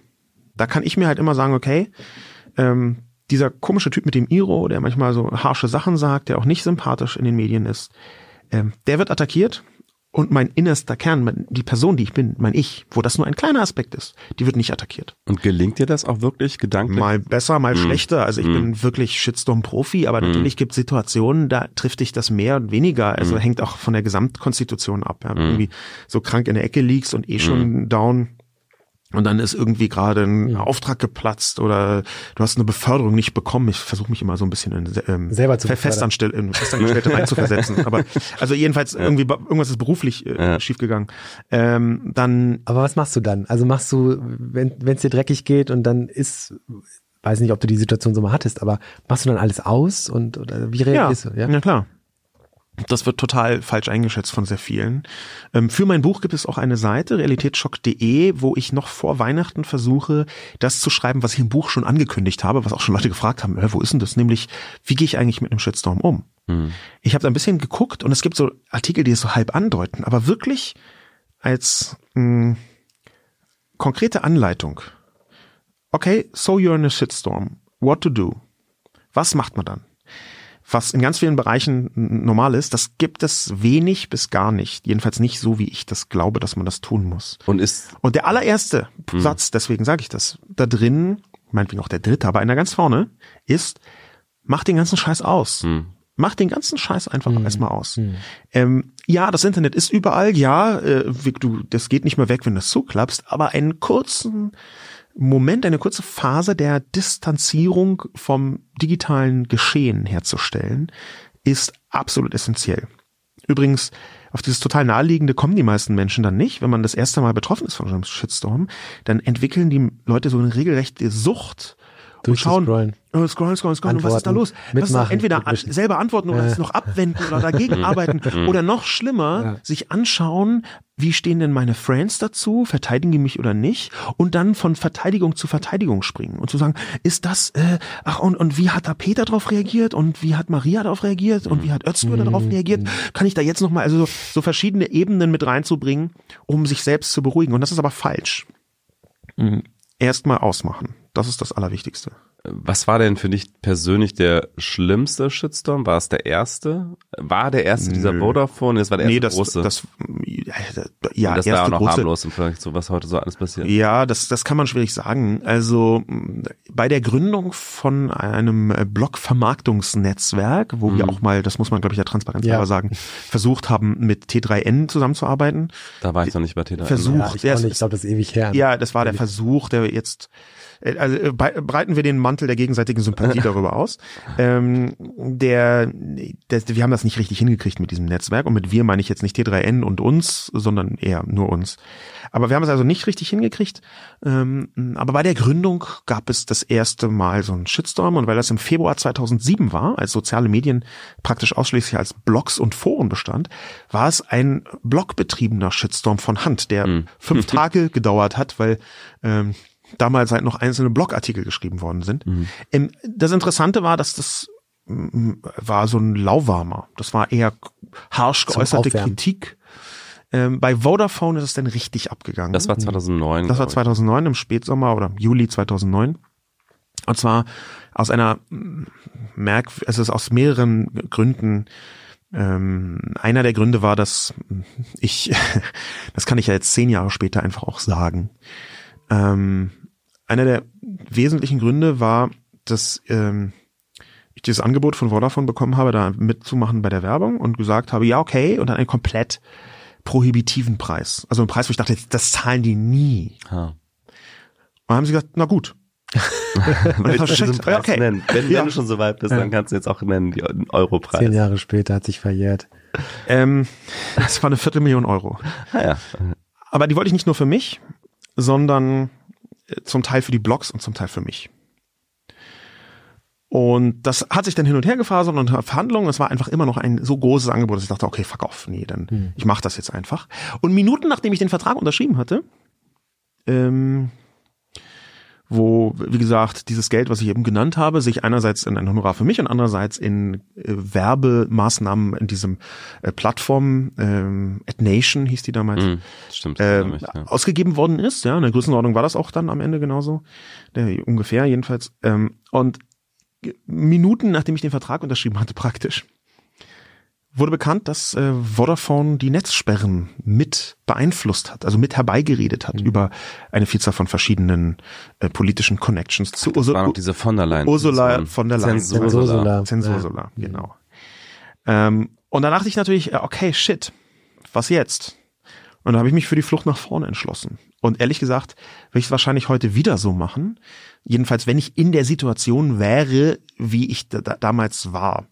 Ja, ich würde jetzt nicht nochmal für Vodafone Werbung machen, jedenfalls nicht so billig, ist ja auch klar. Aber ähm, das Aber was war dann in Flucht nach vorne? die Flucht nach vorne ist zu sagen, Pacta äh, Servanda sunt, äh, ich erfülle diesen Vertrag Ja. und hatte mir aber zum Glück schon in dem Vertrag ähm, äh, ja, in, in, ausbedungen, dass meine publizistischen Tätigkeiten, die damals blogbasiert waren, äh, davon völlig unbeeinflusst sind, dass ich also schreiben kann, was ich möchte Mhm. und die null Mitsprache haben, dass ich irgendwas schreiben darf oder nicht schreiben darf. Das hatte ich schon vorher äh, gemacht, weil ich schon wusste, naja, Hm. äh, das, und dann habe ich das ausgenutzt und habe darüber geschrieben. Und Und hast dann auch Vodafone kritisiert in diesen Blogbeiträgen bezüglich der Netzsperren oder nicht? ja, na klar. Also das ist ja heute alles noch offen. Ja. ja. Ähm, das, ich habe es insofern gesagt, halte ich für völlig falsch. Kämpfe ich weiter dagegen und bin froh, dass Vodafone auch mich gefragt hat, ob ich sie nicht inhaltlich ein bisschen beraten kann. Werde ich genau da auch ansetzen und äh, einfach die inhaltliche Beratung gegen Netzsperren. Und ich weiß, dass sie davon profitieren, weil und so, also äh, das war jetzt nicht Hm. äh, viel später hat der damalige Vodafone CEO ähm, mir auf irgendeiner Veranstaltung mal äh, gesagt, ja, das war einfach Nemesis, hat mich dann somit gemeint, was auch wieder typisch ist. Ich war so ein kleiner Teil von dieser ganzen Werbekampagne, die irgendwie 100 Millionen Euro gekostet hat. Da habe ich ein Mini-Teil. Ich war sechs Sekunden in so einem Bus und ich war mit bei der, äh, bei der Pressekonferenz, was jetzt auch eine mäßig großartige Idee war, aber egal. Und sofort fokussieren sich Scholz Friends, Riesenwerbeagentur, Vodafone, gigantisches Megaunternehmen, fokussieren sich auf einen Schuldigen, nämlich dann mich. Aber das ist natürlich total angenehm. Ne? Und ähm, er entspricht aber, aus, glaube ich, aus niemandes Perspektive wirklich äh, der Tatsache, dass es an mir jetzt gescheitert Aber ist. hast, hast du in solchen Momenten auch manchmal so die Nase voll und denkst dir so, ey, vielleicht gehe ich jetzt mal äh, Lamas züchten in Australien und in Australien leben keine Lahmen. Aber äh, das, äh, ähm, du weißt, was ich meine. Ich- ich also, war- ja, also wirklich ähm, mal was ganz jein. anderes machen. Und Situativ natürlich immer. hart- Also in einer Situation, jeder kennt es, man fühlt sich nicht jeden Tag gleich und wenn es dich schwierig erwischt, dann denkst du auch mal, äh, fuck off, ich gehe weg. Und es ist überhaupt nicht so, dass ich nicht auch so vom Typ her mal sein könnte, mal, mal irgendwie ein paar Wochen, Monate, Jahre irgendwo anders, habe ich kein Problem mit. Aber in diesem Fall geht es ja um eine Sphäre, die, wie ich schon gesagt habe, äh, heimatliche Gefühle auslöst. Und da habe ich nicht vor, wegzugehen. Also so, Konten kündigen oder irgendwas. Nee, es ist, es ist einfach so, ich, ich kann da nicht weggehen. Wie soll ich denn da weggehen? Das ist ja. Aber du nutzt ja Twitter schon ganz anders als 2009 zum Beispiel. Du hast irgendwann, ich weiß gar nicht, wann das war, du hast irgendwann angefangen, nur noch sehr wenige Tweets zu schreiben, Ja. sehr wenig zu retweeten. Du färbst ab und zu mal, sehe ich. Also auch so sehr dosiert, aber das ist schon eine sehr dosierte Nutzung, zumindest was ähm, das Veröffentlichen angeht. Ich weiß nicht, wie du jetzt Twitter passiv konsumierst, aber das Veröffentlichen hast du irgendwann mal sehr stark reduziert, Ja. auch sehr konsequent. Ja. Ähm, warum? Wann war das nochmal? Und wie fühlt sich seitdem Twitter für dich an im Vergleich zu damals? Das war 2010. Ah ja. Ähm, erste Anfänge waren 2009 erkennbar, aber 2010 und dann speziell auch 2011 ähm, ist meine Tweet-Zahl von, ich glaube, in der Spitze 437 in einem Monat gefallen auf drei bis vier in einem Monat. In einem sehr kurzen Zeitraum. Das hing an mehreren Entwicklungen. Die erste war eine total egoistische, weil ich gemerkt habe, dass wenn ich einfach nur existiere, mit meinem Account, dadurch, dass ich damals im Vorschlagswesen von Twitter war und jeder neue Twitter-Follower mich vorgeschlagen bekommen hat. Wenn ich einfach nur existiere, kriege ich ständig neue Follower. Damals war das so, dass man 100 bis 150, manchmal 250 Follower an einem Tag bekommen hat durch dieses Vorschlagswesen. Ähm, wenn ich immer, immer wenn ich was getwittert habe, dann sind Leute weggegangen. Also habe ich einfach gedacht, ey, Also das war gar spare nicht ich mal so. Ne, das war ein, äh, das war der erste Punkt. Der zweite Punkt war, dass hier ein Missverständnis vorherrscht, was meine Nutzung von Twitter angeht. Ich äh, bin sehr oft auf Twitter, ständig. Ich beobachte alles immer. Also passiv sehr aktiv. Passiv wahnsinnig und ich würde es noch nicht mal passiv nennen, sondern Lesend. Ähm, lesend, konsumierend. Da ist Twitter nach wie vor das wichtigste Netzwerk und ich fahre auch ziemlich viel. Das hast du nicht äh, richtig beobachtet. Du siehst es vielleicht nur, wenn ich dich fahre. Aber ich folge über 5400 Leuten. Das heißt, wenn ich dich regelmäßig fahre, sehen andere Leute das dann auch, die dir kriegen, nicht folgen. dann folge ich hunderte, äh, also dann fahre ich hundert. Ich habe pro Tag bestimmt 50, 80, 90 äh, äh, Favs. Ah, ja. Und ich benutze Favs auch immer als Bookmarks. Ja, das habe ich auch in meine Bio reingeschrieben. Nur falls sich Leute wundern, warum ich mal irgendwelchen Scheiß von Donald Trump irgendwie so faschistoiden Krempel äh, fahre, ja. Das so. Aber ich benutze es sehr intensiv und ich habe halt gemerkt, dass ähm, wenn ich ein bisschen weniger twittere, ich besser mit dieser Öffentlichkeit zurechtkomme. Ich diskutiere auch null über Twitter. Ich äh, retweete inzwischen viel häufiger. Das mache ich seit ungefähr zwei Jahren. Äh, aus so einer Verantwortung heraus, weil ich denke, okay, jetzt habe ich schon mal so eine große Reichweite, dann retweete ich halt manchmal Leute, die es gut gebrauchen können oder die mir sympathisch sind oder Leute, die ähm, einfach aus einem x-beliebigen Gefühl heraus in diesem Moment von mir unterstützt werden können. Also das kann alles Mögliche sein. und, und Facebook nutzt du gar nicht mehr, oder? Fast nicht mehr. Ich habe, als ich das Buch angefangen habe zu schreiben, 2018, im März 2018 habe ich so langsam mich darauf eingestellt. Da hatte ich eine äh, schwierige Phase, ja, also eine, eine ähm, psychologisch schwierige Phase. Und diese psychologisch schwierige Phase habe ich an mir selber bemerkt bei einer Facebook-Situation. Ich sitze da also vor Facebook, was ich zu dieser Zeit diskursiv sehr intensiv benutzt habe, immer so. Das war mir auch aufgefallen. Du hast eine Zeit lang extrem viel diskutiert. Richtig. Und das war jetzt kein Zufall, sondern ich saß halt vor Facebook, März 2018, mh, muss eigentlich mein Buch schreiben und mit Facebook kann man ja unfassbar viel Zeit vernichten, mit allen sozialen Medien, aber Facebook noch speziell, wenn du so ein Verbaltyp bist und anfängst zu diskutieren. Und ich habe gemerkt, ich scrolle durch den Nachrichtenstrom und rege mich einfach über jedes einzelne Posting auf. Also dann so, was, das kannst du doch nicht ernsthaft als politische Haltung mit rumtragen oder was, das ist für dich jetzt eine Empfehlung, für da kannst du hey, das ist dein Lieblingslied, bist du bescheuert? Und irgendwann, als ich gemerkt habe, ich nehme den Leuten sogar ihre äh, Lieder, die sie verbreiten, übel, da habe ich gedacht, okay, das liegt jetzt vielleicht nicht mehr nur an den sozialen Medien, sondern auch an meinem eigenen Zustand. Und dann habe ich gemerkt, ich muss da jetzt sofort aufhören. und habe für einen Monat einfach mal so eine Facebook-Pause gemacht und dann einfach gemerkt, okay, das ist im Moment nicht das, was ich haben möchte. Und das habe ich erst im August oder September 2019 ganz sanft wieder aufgebrochen. Hm. Und seitdem gucke ich mal auf Facebook, aber ich bin da sehr, sehr viel weniger und diskutiere auch kaum mehr. Aber Facebook ist für dich eher so eine Auf, äh, versetzt sich eher in diesen Aufregungszustand als äh, Twitter. Liegt das daran, dass du bei Twitter sorgsamer folgst oder? Nee, bei, bei, bei Twitter folge ich extrem unsorgsam. Also du hast ja gerade 5000. Ne? Weit über 5000 Leuten, denen ich folge. Teilweise auch mache ich aktive Feindbeobachtungen, was mich dann total aufregen würde. Mein Twitter, meine Frau nennt mein Twitter halt auch mal so Nazi-Stream. Und zwar nicht, weil da nur Nazis sind, sondern weil das einfach, egal von welcher Perspektive, ich muss drei Minuten scrollen und hätte den nächsten Grund, irgendwie ein wütendes Buch zu schreiben. Ja, also, mhm. ähm, aber das kann ich vielleicht ein bisschen besser abstrahieren. Bei Facebook ist die Unmittelbarkeit der Reaktion groß. Mhm weil man da einfach kommentieren kann mm, und es sehen halt nicht sofort 740.000 Leute, wie das jetzt bei Twitter der Fall ist. Mhm. Da, dann kommentiere ich da auch mhm. und dann begebe ich mich tiefer in so eine Aufregungsdynamik. Deswegen wirkt bei mir Facebook eher. Und natürlich, weil bei Facebook, ähm, da habe ich 1400 Friends ungefähr.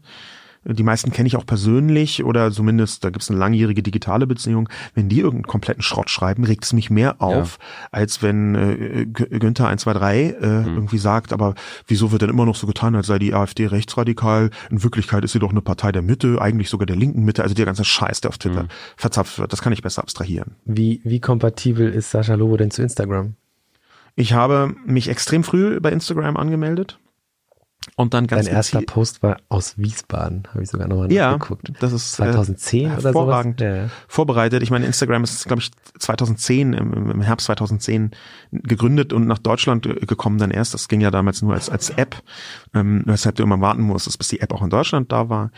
Ähm, das war schon sehr, sehr früh und dann habe ich halt das gemerkt mm, und habe gedacht, okay, mache ich jetzt mal so ein bisschen, bin aber dadurch, dass ich ein sehr schriftlicher Typ bin, nicht richtig damit warm geworden.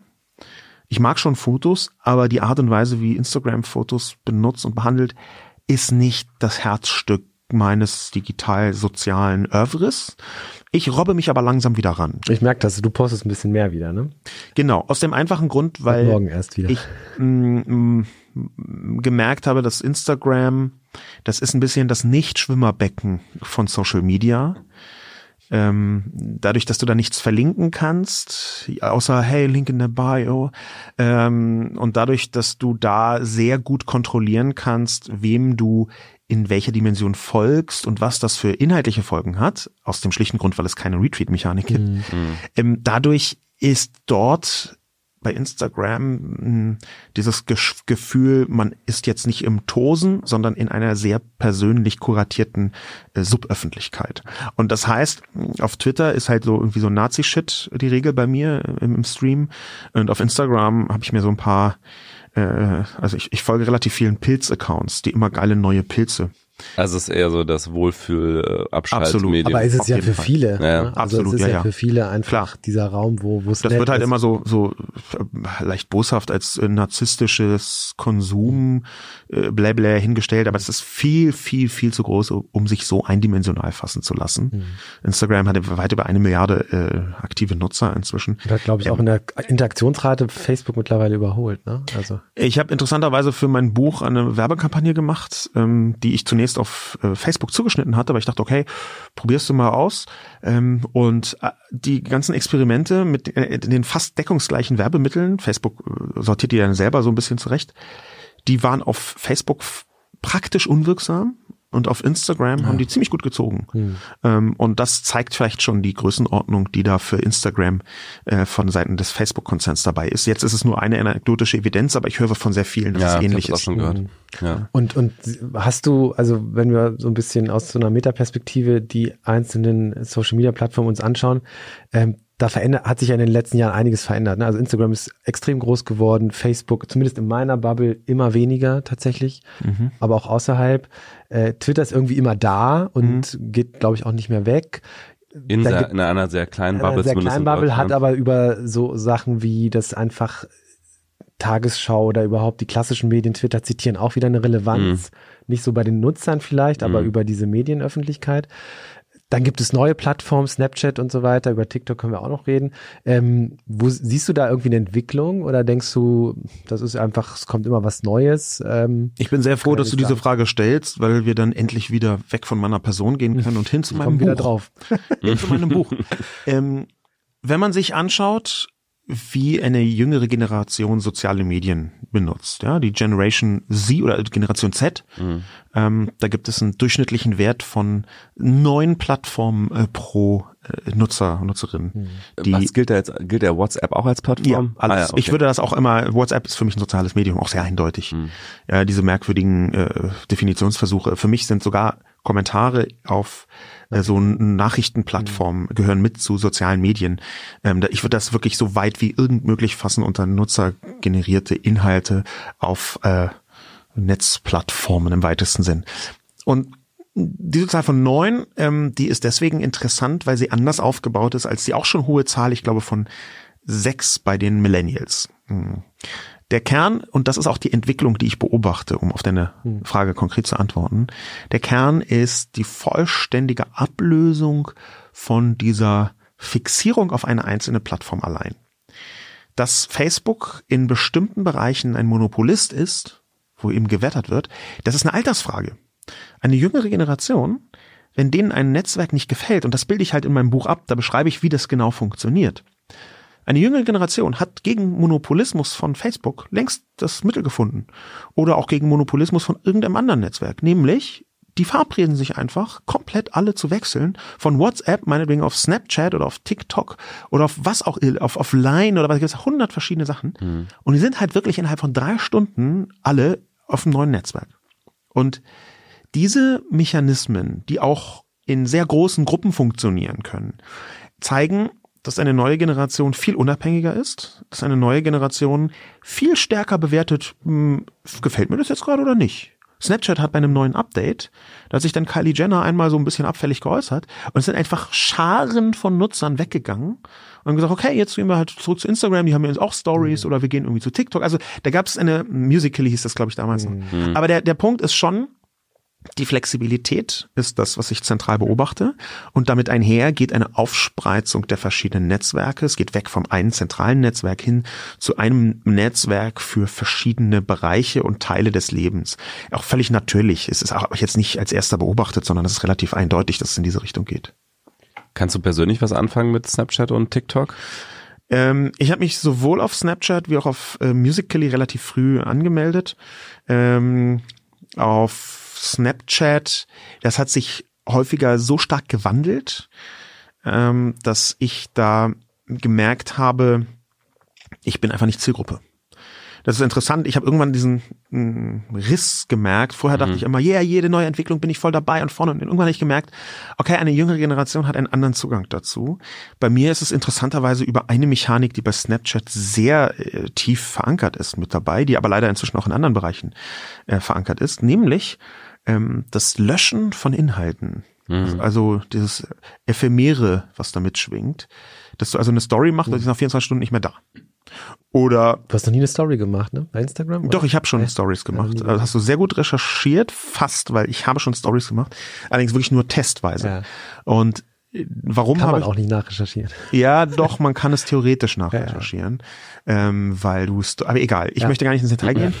Ähm, es ist schon so, dass ich, was immer ich in der Öffentlichkeit poste, betrachte als eine Art von Öffentlichkeitskapital. Und das, was es für mich attraktiv macht, ist die, das Bleibende dass du das nachlesen kannst, dass du auch noch drei Jahre später nachgucken, ach, schau mal, Lobo hat damals schon gesagt, dass XY, jetzt ein bisschen vereinfacht gesagt. In dem Moment, wo sofort wieder gelöscht wird, ist das gesamte Öffentlichkeitskapital nicht nur situativ, sondern bezieht sich nur noch auf die Plattform. Das heißt, die Plattform hat irres Engagement und alles, was ich davon habe, dass ich nämlich mal meine Sachen Öffentlichkeit teilen, öffentlich teilen kann, verpufft. Die Story ist deswegen für die Leute dort draußen, die ihre Privatsphäre wehren wollen oder das Gefühl haben wollen, muss man präziser sagen, total wichtig. Du kannst einfach drei Monate später nicht mehr nachvollziehen, wie der eine da gekotzt hat oder irgendwas. Aber für mich ist es das Gegenteil von dem, was ich möchte. Mhm.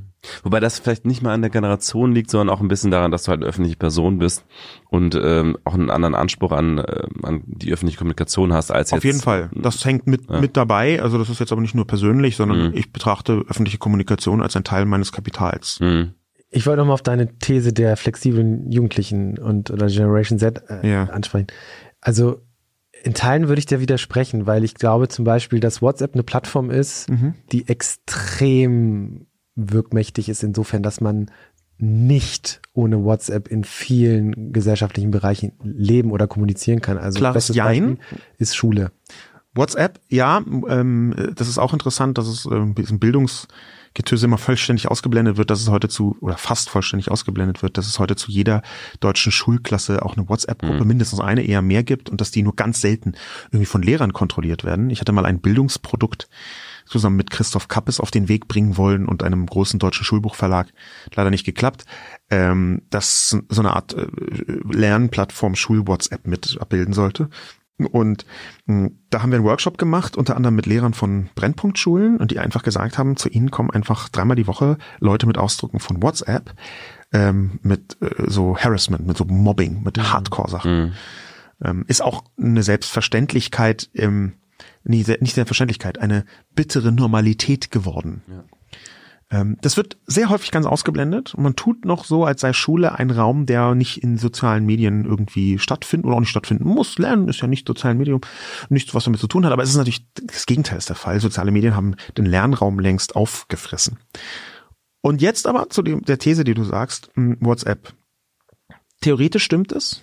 Praktisch sehen wir nicht in Deutschland, aber in anderen Ländern, dass ähm, Plattformen wie Telegram ähm, aufgrund der leichteren Abonnementmöglichkeit Teile von WhatsApp ersetzen können.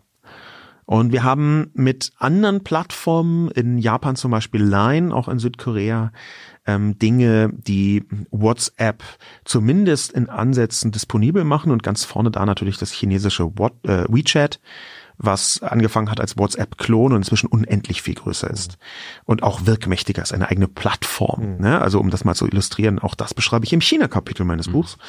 Du kannst in WeChat inzwischen nicht nur bezahlen, das ist ja klar seit 2014, ähm, sondern du hast in WeChat inzwischen sogar eine Art äh, Identifikationsmöglichkeit, die wirkt wie ein Personalausweis in China. Das heißt, du musst äh, überhaupt nicht mehr mit deinem Portemonnaie rausgehen, sondern du hast alles nur noch auf deinem Smartphone in WeChat und zwar alle Funktionen, die du draußen brauchst.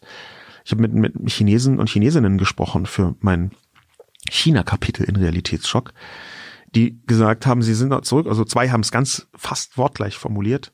Sie kommen aus China, längere Zeit da gewesen, wieder zurück nach Europa und vergessen ihr Portemonnaie, weil sie da alles mit dem Smartphone gemacht haben und sich dran gewöhnt haben, natürlich hast du nur das Smartphone, wozu brauchst du ein Portemonnaie? Und dieses, ähm, dieser, dieser Switch, der zeigt mir, wenn wir hier etwas als alternativlos empfinden, jetzt WhatsApp, das kann in einer jüngeren Generation ganz schnell sich Also, verändern. Wobei ja, ja, also WeChat ist ja sehr klar regional begrenzt auf China und alle, die mit Chinesen zu tun haben. Nicht nur. Südafrika ein bisschen, halb, halb Asien wird gerade aufgerollt und du hast bei WeChat ähm, die, den chinesischen Tourismus, der bedeutet, Ja. dass eine Vielzahl von Destinations, vor allem in Europa, die regelmäßig von Chinesen und Chinesinnen besucht werden, dass die auf einmal anfangen, WeChat anzubieten, auch sogar WeChat-Angebote. Ich bin mal auf dem Frankfurter Flughafen irgendwie durch den dort sehr aufdringlich gelagerten ähm, äh, Store, äh, dieser, wie heißt der nochmal? Ich ver- ver- ver- Free, äh, Duty Free. Duty? Duty Free Store, da musst du einfach so mittendurch, Mhm. bin ich so langgelaufen und mir wird auf einmal so chinesische Werbung entgegengespült. Mhm. Ja, und huch, was ist denn das? Irgendwie so ein QR-Code, den benutzt in Europa ja niemand. Also jetzt, ähm, äh, das, das hat, das ist schon ein größeres Echo. Worauf ich hinaus wollte, war, diese Netzwerkeffekte sind, gibt's ja schon immer in verschiedenen Gruppen halt. Und dann gibt's halt so ein Ding, wo, an dem man meist nicht vorbeikommt. Also hier in, im Westen ist es wahrscheinlich WhatsApp Ja. für die meisten. Und auch ich selber, klar, ich habe auch Streamer und Telegram und Signal und alles mögliche auf meinem Handy und ich habe auch verschiedene Gruppen mit verschiedenen äh, Leuten. Aber so eine Sache, die fast jeder hat, ist halt Ja, du. trotzdem. brutal. Aber ich glaube, dass WhatsApp. eine jüngere Generation weniger Probleme hat, das zu wechseln. Ah, ich weiß es Also, nicht. Also, wie gesagt, wenn, wenn ich auch von deinen Geschichten höre, Ja, ja. also, Also an WhatsApp ist- kommt auch keiner vorbei. Also ne? ich, ich habe einen? Sohn, der ist zehn und das ist, also ich, ich bin echt erstaunt, was für eine Verbreitung und Wirkmacht dieses WhatsApp hat. Ne? Also da, da würde ich überhaupt Ja. nicht widersprechen. Ich gehe erst erstmal von Mechanismen aus, die überhaupt möglich sind. Und da sehe ich, dass in der jüngeren Generation, wenn die sich entscheiden, wir gehen jetzt nicht mehr zu Instagram, sondern zu Snapchat, oder wir gehen jetzt nicht mehr zu Snapchat, sondern zu TikTok,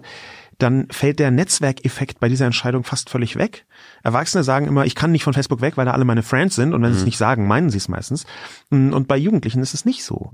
Sondern die sagen, okay, dann, wir gehen jetzt alle zu Snapchat und dann sind halt alle bei Snapchat und das die, die Plattform davor. aber, aber vielleicht auch einfach, weil bei WhatsApp das, das also im Grunde genommen ist WhatsApp ja ein echt total simples äh, Chat-Ding, ja, was in der Infrastruktur eine Komplexität hat, aber im Frontend natürlich, man redet miteinander, was es irgendwie schon immer gegeben hat und vielleicht diese Einfachheit des Dienstes einem so überhaupt einfach nicht darüber, ist äh, WhatsApp interessanterweise gar nicht mehr. Aber Äh, ja. aber ne, also sozusagen ich, ich hau mal jemanden an oder ich mache eine Gruppe. Das ist das sind im Grunde genommen die zwei Funktionen, die die glaube ich allermeisten Nutzer in WhatsApp sehen. Ne?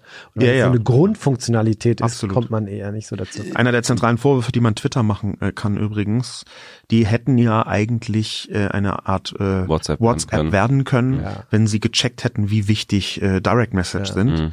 Ähm, dass sie das nicht geworden sind, ist ihr großes Drama und das, glaube ich, wirkt bis heute nach. Äh, Twitter erkrankt ganz stark daran, ähm, dass sie relativ erfolgreich sind, aber halt nicht galaktisch erfolgreich im Sinne von, wie Facebook das vor ein paar Jahren war.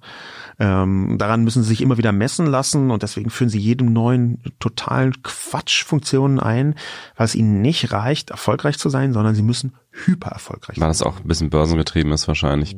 Ja, aber das ist auch ein bisschen bescheuert getrieben, weil einfach sie eine eine Story erzählen, die in der Form Twitter nie einlösen wird können. Ja. Äh, Nochmal ganz, ge- um das abzuschließen mit diesem, dieser Frage von, von wie äh, ähm, wirkmächtig und wie ähm, fundamental ist WhatsApp. Ich glaube ja, also eine, eine jugendliche Gruppe in der Schule kann geschlossen irgendwie woanders hinwechseln, aber die kommen ja dann irgendwann ähm, entweder an die Uni oder ins Berufsleben und dann treffen sie auf andere außerhalb ihrer Peer Group und dann kommt das, glaube ich, trotzdem zurück. Also ich glaube, irgendwie so ein Kann schon sein, mh, möchte ich jetzt auch gar nicht ausschließen. Mir ging es erstmal um das Prinzip und nicht das, es gibt ein Prinzip, es wirkt vielleicht noch nicht mit allen Netzwerken, es wirkt nicht in allen Dimensionen, aber es gibt ein Prinzip einer gewissen Unabhängigkeit. Und da kann ich ein, ein Zitat bringen, was ich lange versucht habe zu verifizieren. Ähm, Ich glaube, ich habe es im Buch auch so ein bisschen mit angezogener Handbremse ganz vorsichtig äh, reingeschrieben. Ähm, ich bin fast sicher, dass das stimmt, ähm, aber ich konnte es von der Quelle her nicht verifizieren. Vielleicht wisst ihr das ja. Ähm, oder es weiß irgendjemand aus dem Publikum von diesem Podcast, der soll es dann bitte unbedingt in die Kommentare schreiben. Ähm, ich habe schon mehrfach gehört, dass vor ein paar Jahren der häufigst benutzte Messenger bei Jugendlichen in Deutschland der Chat von Clash of Clans war. Ah, okay.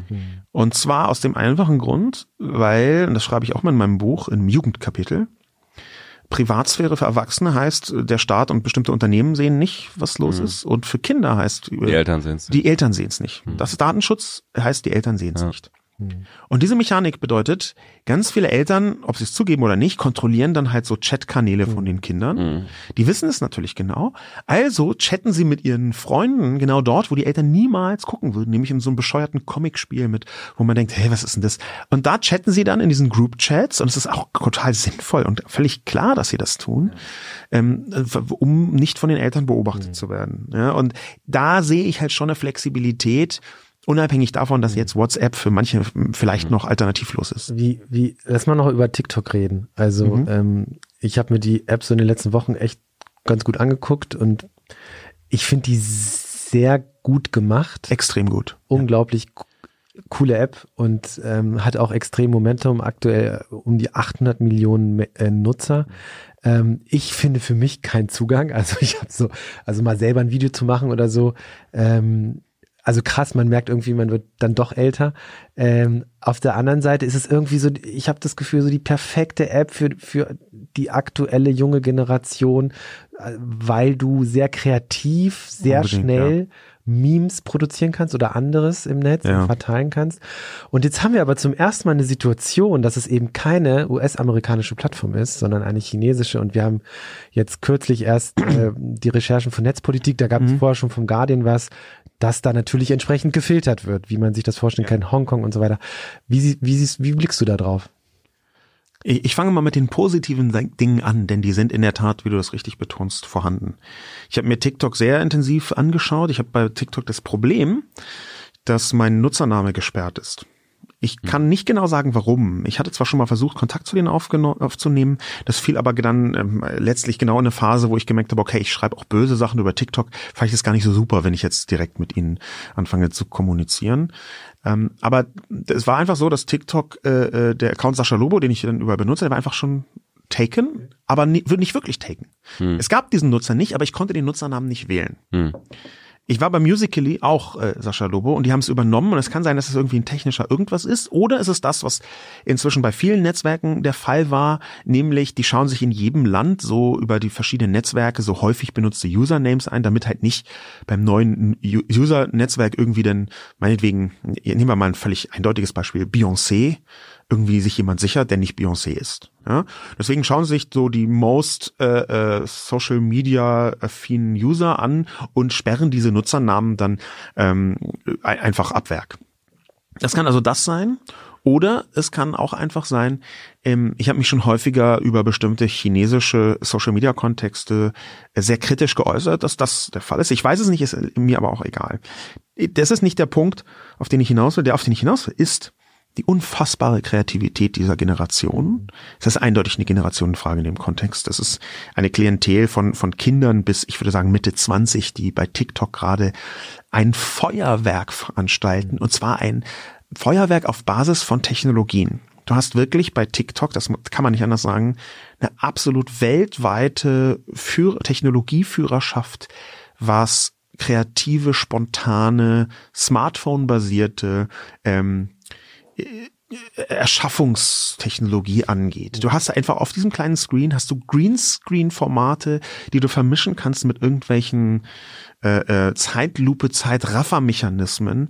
Du kannst einfach eine Vielzahl von Filtern, von Linsen, von Lenses oder was auch immer da drauf setzen.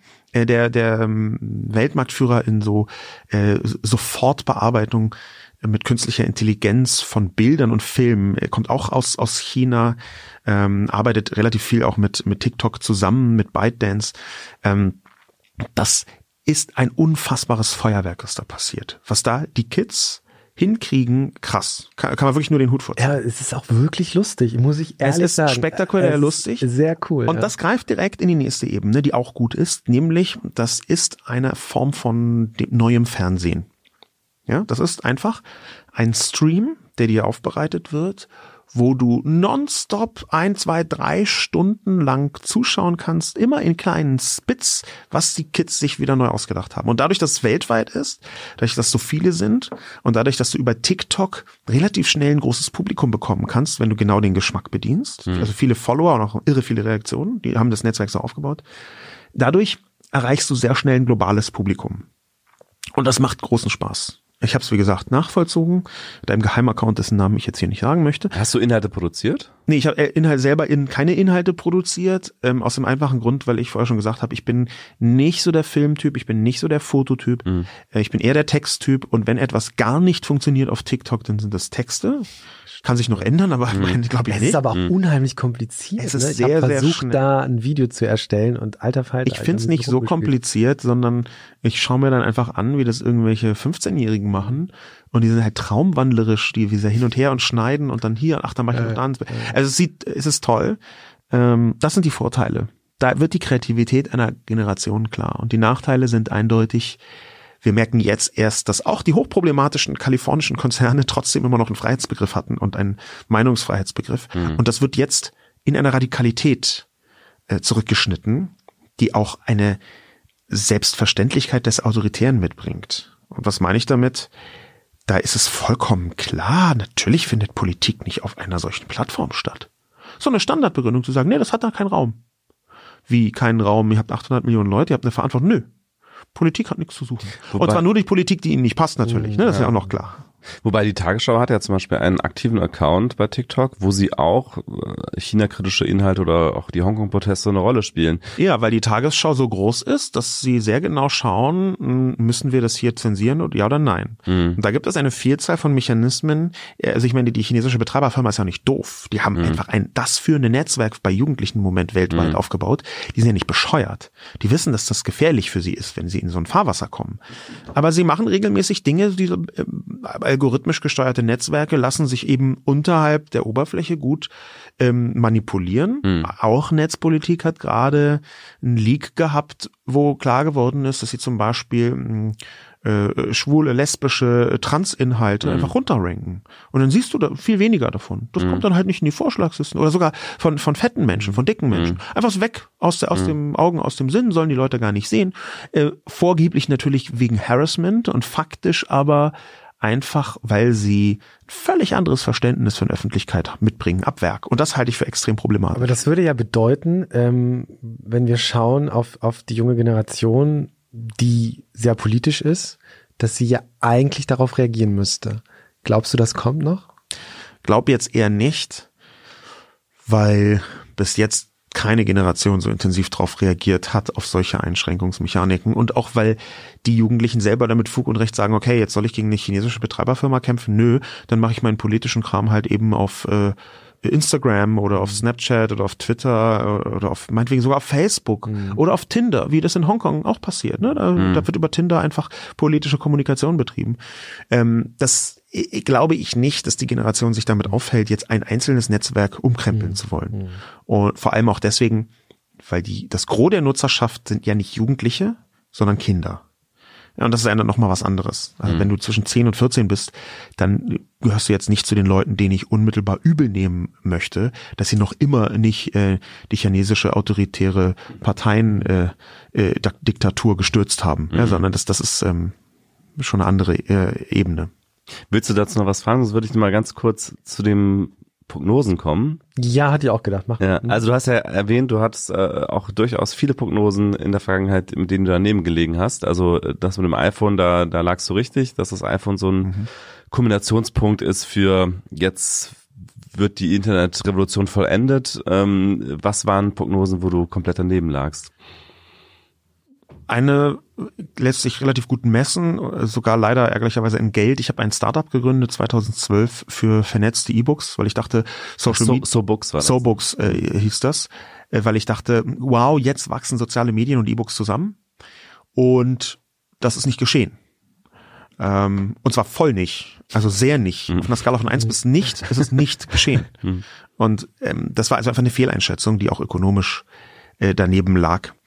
Ähm, das ist eine Fehleinschätzung. Ich habe einen äh, eine Spiegel Online-Kolumne geschrieben als ähm, eine neue Android ich weiß nicht, ob das ein Skin war, ich glaube, das haben wir damals noch nicht gesagt, aber eine neue Android-Anwendung von Facebook vorgestellt wurde, die so eine Art mh, Ergänzung des so, Betriebssystems war von Facebook.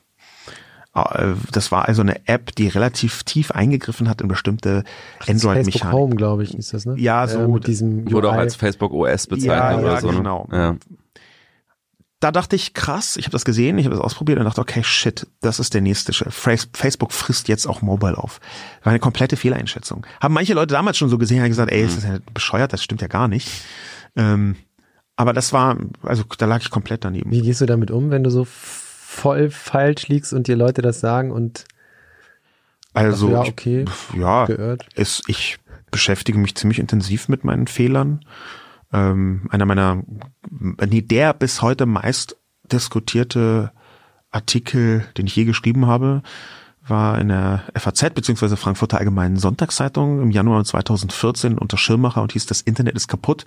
Und der Untertitel war, ich habe mich geirrt. Also ich habe eine Fehleinschätzung gehabt, habe ich ganz offen groß drüber dis äh, diskutiert.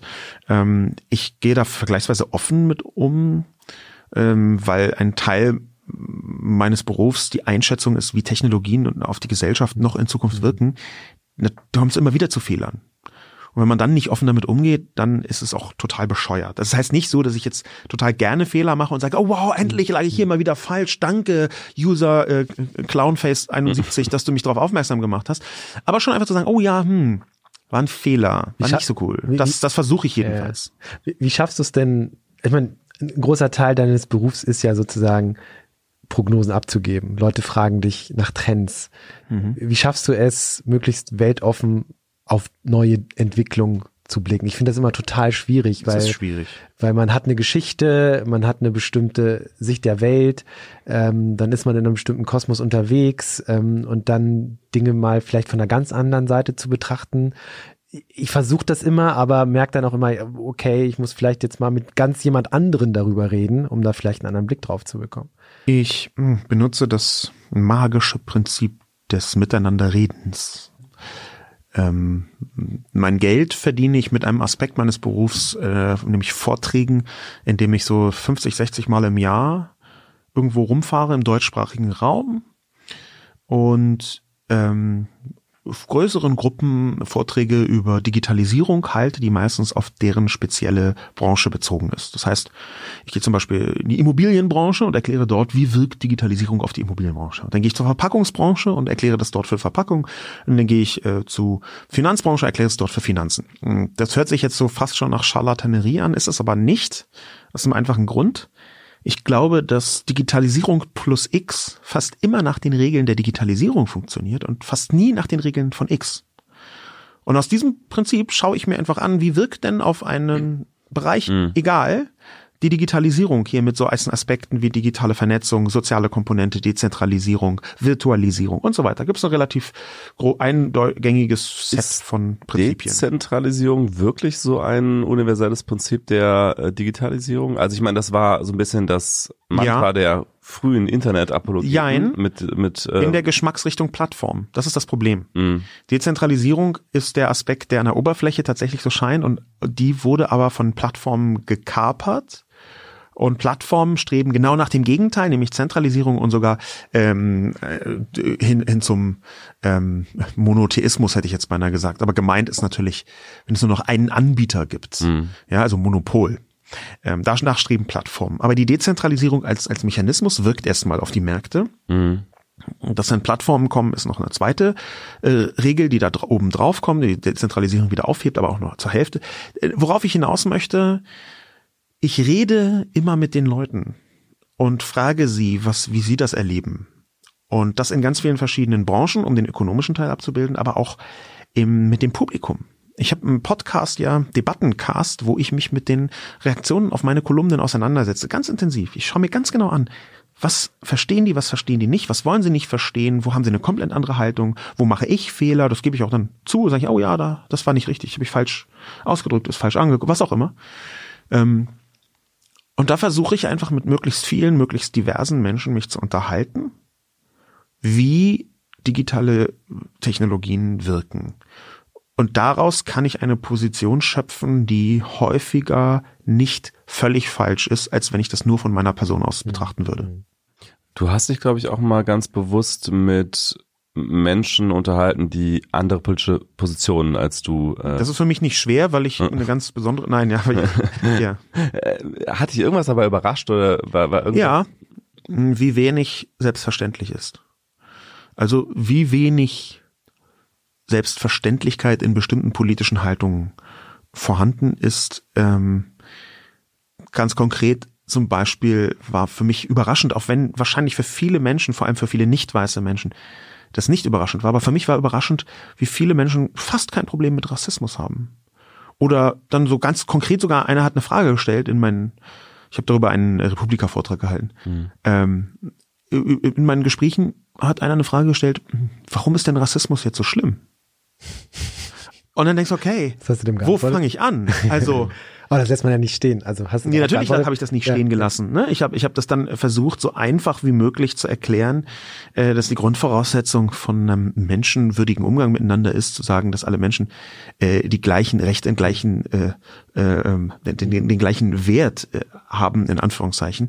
In Anführungszeichen deswegen, weil natürlich der Wert eines Menschen immer so eine ähm, nochmal näher definiert werden muss. Aber äh, diese Gleichwertigkeit aller Menschen, die in Frage zu stellen, da dachte man, na, da sind wir jetzt irgendwie schon drüber hinaus in den liberalen Demokratien, aber manche Menschen offenbar nicht.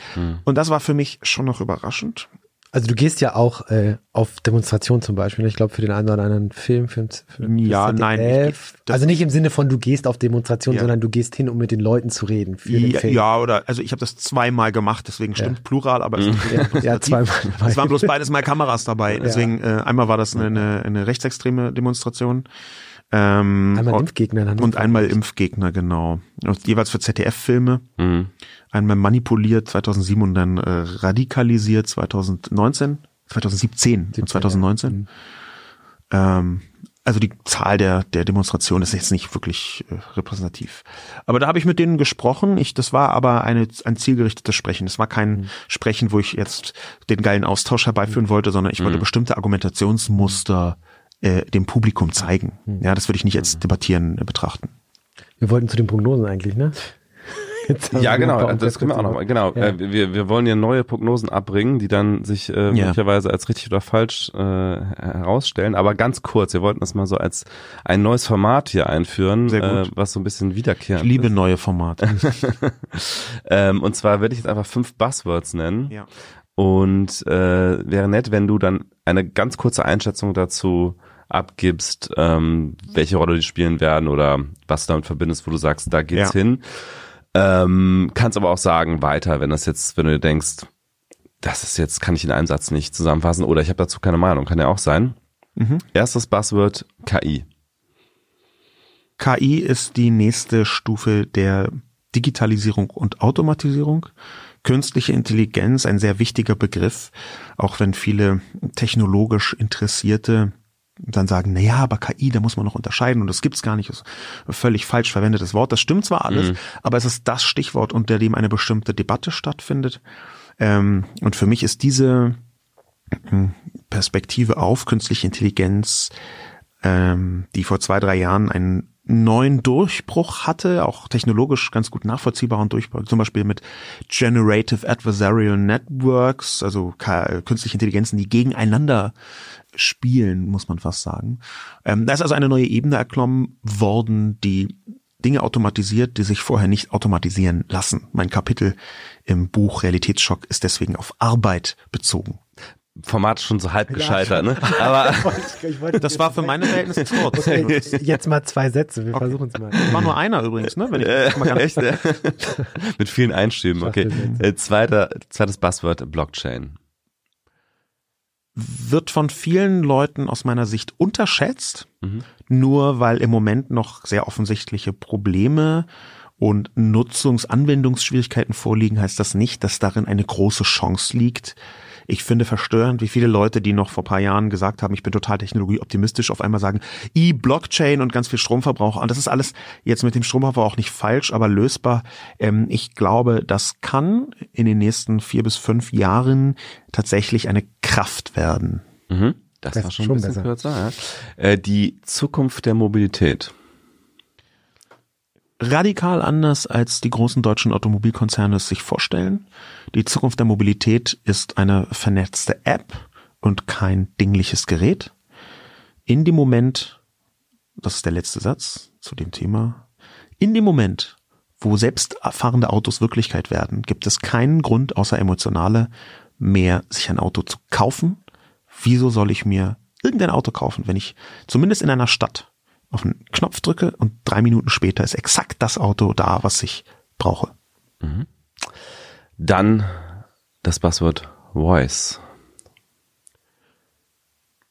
2016 hat das Wall Street Journal geschrieben, dass die nächste Milliarde von Internetnutzern Voice und Video driven sei. Auch deswegen, weil die nicht alle so gut lesen und schreiben können. Voice ist die niedrigschwelligste Interaktionsmöglichkeit mit der digitalen Sphäre und über Smart Speaker beziehungsweise eigentlich über das, was hinter Smart Speakern steht, also Personal Digital Assistance, wird Voice zum vorherrschenden Interaktionsmedium von Smart Home bis in ganz viele andere Bereiche der digitalen Welt werden innerhalb der nächsten wenigen Jahre. Mhm.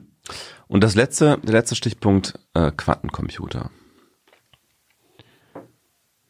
Quantum Computing, da gab es im Herbst 2019 einen Durchbruch von Google, der von den einen gefeiert, von den anderen gering geschätzt worden ist, aus meiner Perspektive, ist Quantum Computing wiederum die Ebene nach künstlicher Intelligenz. Ich glaube nicht, dass das weniger als fünf bis zehn Jahre dauert, bis man auch faktisch merkt, dass Quantum Computing da ist. Aber wenn das da ist, dann bin ich sehr überzeugt davon, dass wir eine digitale Vernetzung bekommen, die sich heute die meisten Menschen noch nicht vorstellen können.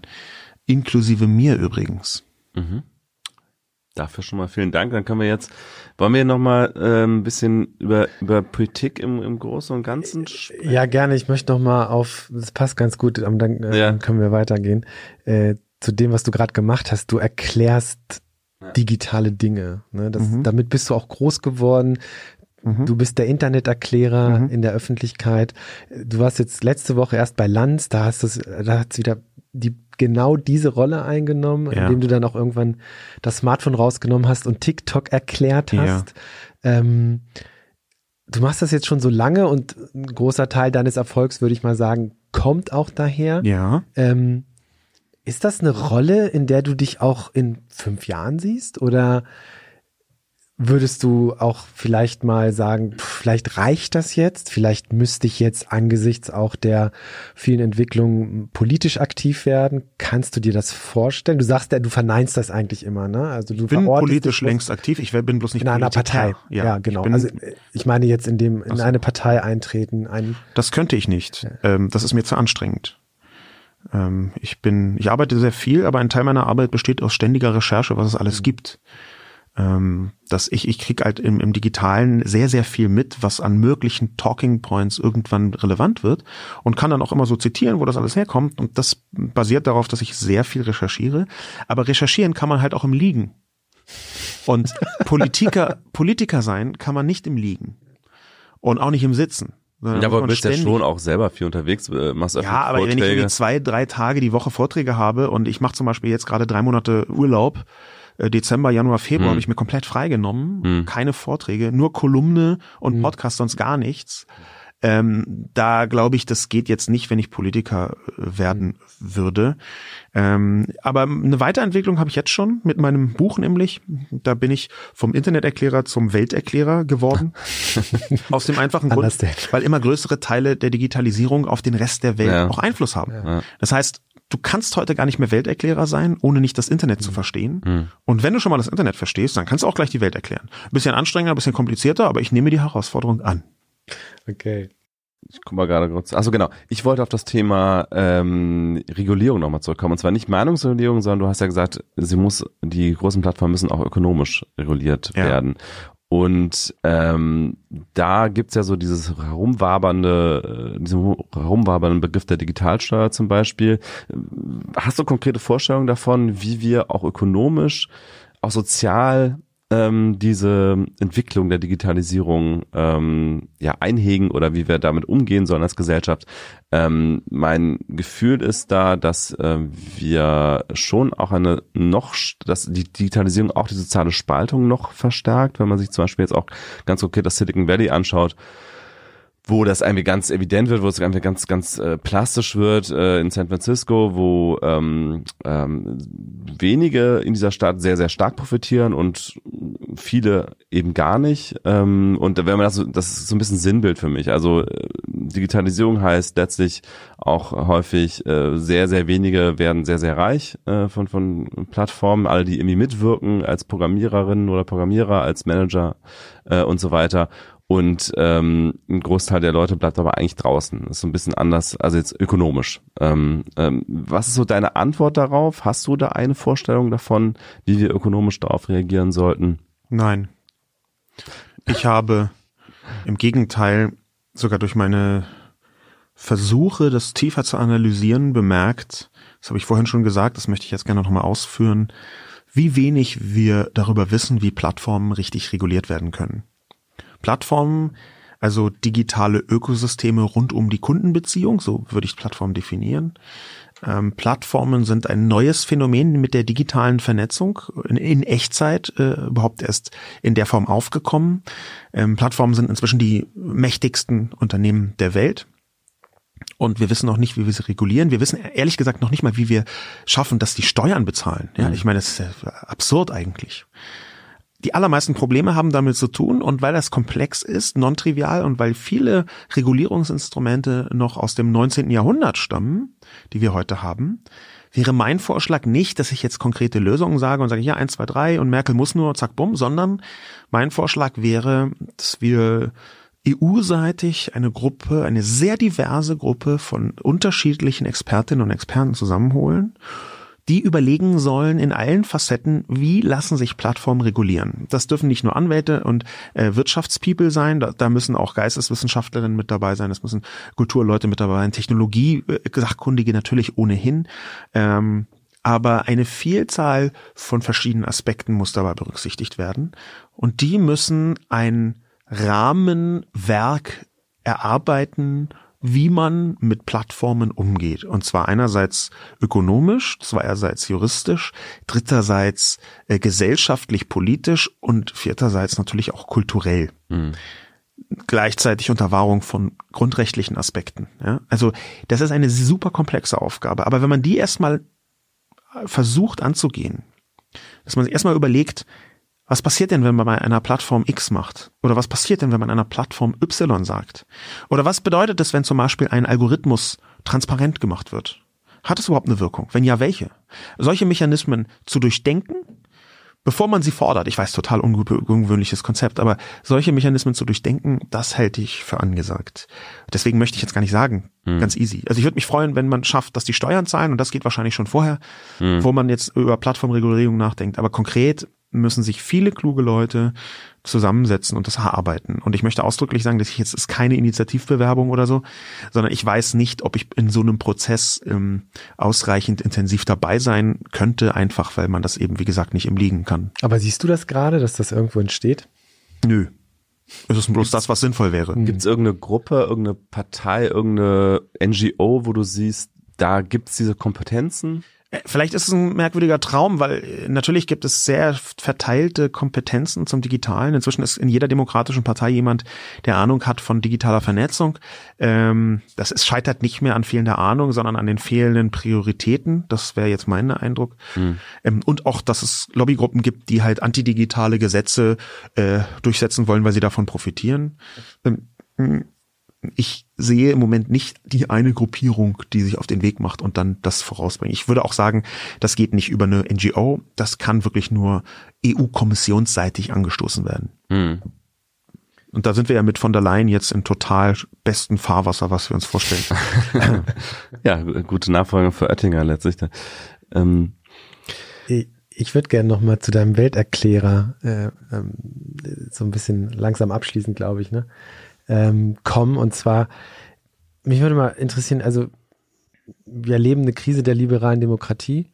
Und ähm, wenn wir uns auch mal ein bisschen jetzt wegbewegen, nur auf soziale Medien zu schauen, ähm, wie ist gerade so deine Einschätzung? Also du hast, glaube ich, neulich in einem Podcast gesagt, insgesamt bist du eigentlich relativ optimistisch so. Einigermaßen optimistisch. Einigermaßen, ja. letzten zwei, drei Jahre. Und ähm, ja, also ich Blick so auf, wenn ich jetzt nach Deutschland gucke, die AfD, äh, wenn ich mir die Ostwahlen angucke, doch insgesamt relativ besorgt äh, auf diese ganzen Entwicklungen. Wie ist, wie ist dein Gefühl gerade? Mein Buch Elitätsschock habe ich geschrieben mit dem Motto-Zitat, ich habe versuche verzweifelt Optimist zu bleiben. Das merkt man dem Buch auch an. Ähm, ich schaue mit verhaltenem Optimismus darauf, war jetzt, um das mal wörtlich zu zitieren, was ich tatsächlich gesagt habe, mit verhaltenem Optimismus darauf, auch weil ich das gerne tun möchte. Es ist auch eine aktive Entscheidung dazu, zu glauben, es kann gut werden, wenn man nur hart äh, dran arbeitet. Ähm, Woher nehme ich meinen Optimismus? Unter anderem von äh, Bewegungen wie Fridays for Future, wo Dinge passieren, die man ein paar Jahre vorher nicht für möglich gehalten hat, dass in Deutschland 1,4 Millionen meistenteils Jugendliche, größtenteils Mädchen auf die Straße gehen und politisch Hardcore-Forderungen stellen. Dass mit Greta Thunberg da jemand globale Prominenz erreicht hat, der einfach total devoted dieser Weltrettungsaufgabe gegen diesen ganzen Hass weiter durchkämpft in der Öffentlichkeit.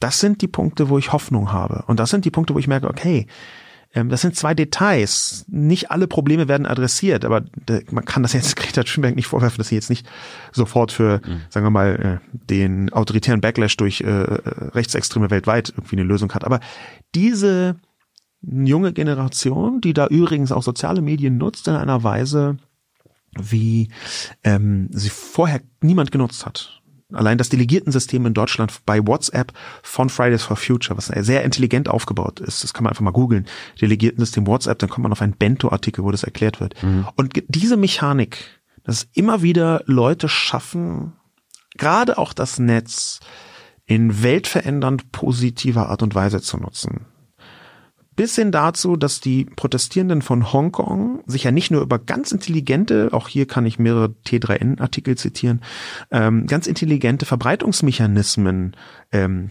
organisieren, sondern dass deren Taktiken bis nach Barcelona zu den Protesten nach Europa oder nach Malaysia geschwappt sind, teilweise über verbreitete GIFs, wo sie zeigen, wie gehe ich eigentlich mit einer Tränengasgranate um? Ja, Antwort ist, wenn man dem GIF glauben soll, so eine so ein ähm, orange-weißes Hütchen draufsetzen und dann Wasser reingießen. Also solche Mechanismen, das macht mir Hoffnung, dass eine jüngere Generation total entschlossen digitale soziale Medien und Instrumente benutzt, um die Welt zu verbessern.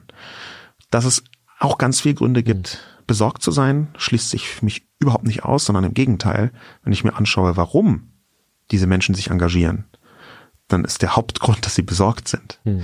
Insofern schöpfe ich aus der Sorge mit Hilfe einer jüngeren, digital vernetzten Generation meinen verhaltenen Optimismus. Und was besorgt dich am meisten?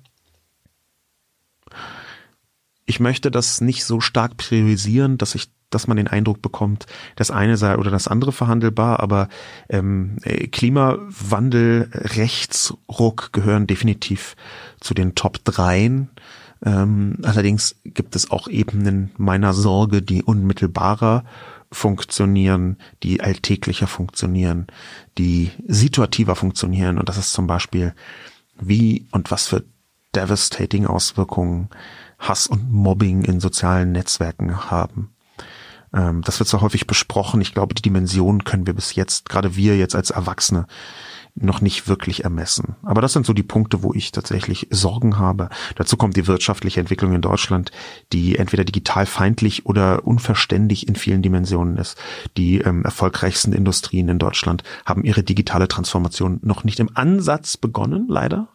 Auch wenn sie Digitalisierung ganz gut gemeistert haben, haben sie digitale Transformation noch nicht gemeistert komplette Automobilindustrie, mhm. große Teile des Maschinenbaus, Teile der chemischen Industrie, alle die haben noch nicht in der Tiefe gecheckt, dass ihr Geschäftsmodell sich nicht nur verändert mit ein paar neuen Produkten, die jetzt ein bisschen digitaler sind, sondern ihr Geschäftsmodell teilweise komplett auf den Kopf gestellt werden kann.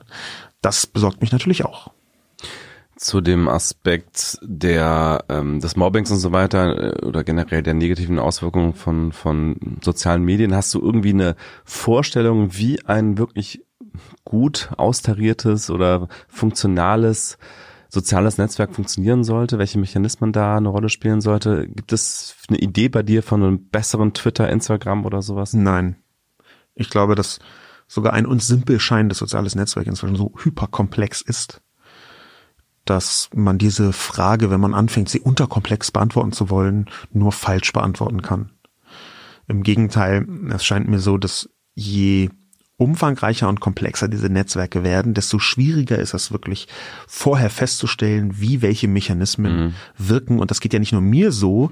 Es gibt von, ähm, wenn ich mich richtig erinnere, Alexis Madrigal einen Artikel von 2017, der heißt übersetzt im im, gar, nee, im Atlantic Monthly ist er, glaube ich, erschienen, mhm. heißt übersetzt, Facebook hat Facebook nicht verstanden. Mhm. Eine Sprachregelung, die ich häufiger benutzt habe, weil sie stimmt. Die großen Plattformen arbeiten deswegen so häufig mit AB-Testing, weil sie selbst überhaupt nicht einschätzen können, mhm. was bewirkt eigentlich, wenn wir den Algorithmus hier so ein bisschen ändern oder nicht. Ja, und da ist es, also wenn ich jetzt sagen würde, ey, man muss doch nur Retweets mal drei nehmen oder irgendwie mhm. Fafs rückwirkend zum 1.7.93 äh, gegenteilig außer das, das ist weg, alles Quatsch. Das, mhm. das kann man nicht konkret sagen. Ja. Würdest du damit auch Mark Zuckerberg freisprechen von von Großteil der Verantwortung, die ihm jetzt auf vielleicht keinen Fall, Auf keinen Fall. Im Gegenteil, ich habe, Facebook hat Facebook nicht verstanden, in meinem Buch sogar zitiert als günstigst mögliche Deutung für Facebook. Das kann gleichzeitig stimmen und trotzdem muss er die Verantwortung dafür tragen, er beziehungsweise alle Leute, die da mitarbeiten an Facebook, aus dem simplen Grund, weil Facebook viel zu groß ist und viel zu reich ist, um so tun können zu können, als sei es hey, für Unwissenheit, wir wussten nicht genau, sorry, tut uns leid. Das sind aktive Entscheidungen. In bestimmten Bereichen ist Facebook weltweit führend geworden, zum Beispiel was eine Werbeaussteuerung angeht, was Werbegelder eintreiben angeht. Da sind sie weltweit führend mit Google zusammen. Äh, 2018 irgendwie äh, 200 Milliarden Euro fast umgesetzt. Also monströse Summen. Ähm, und gleichzeitig haben sie sich fast gar nicht gekümmert um gesellschaftliche Effekte, sondern nur so aus PR-Gründen mit so ein bisschen äh, Taskforce und Pressemitteilungsgelaber. Mhm. Ähm, das tut mir leid. Da natürlich ist da Verantwortung, selbst wenn sie Facebook nicht verstanden haben.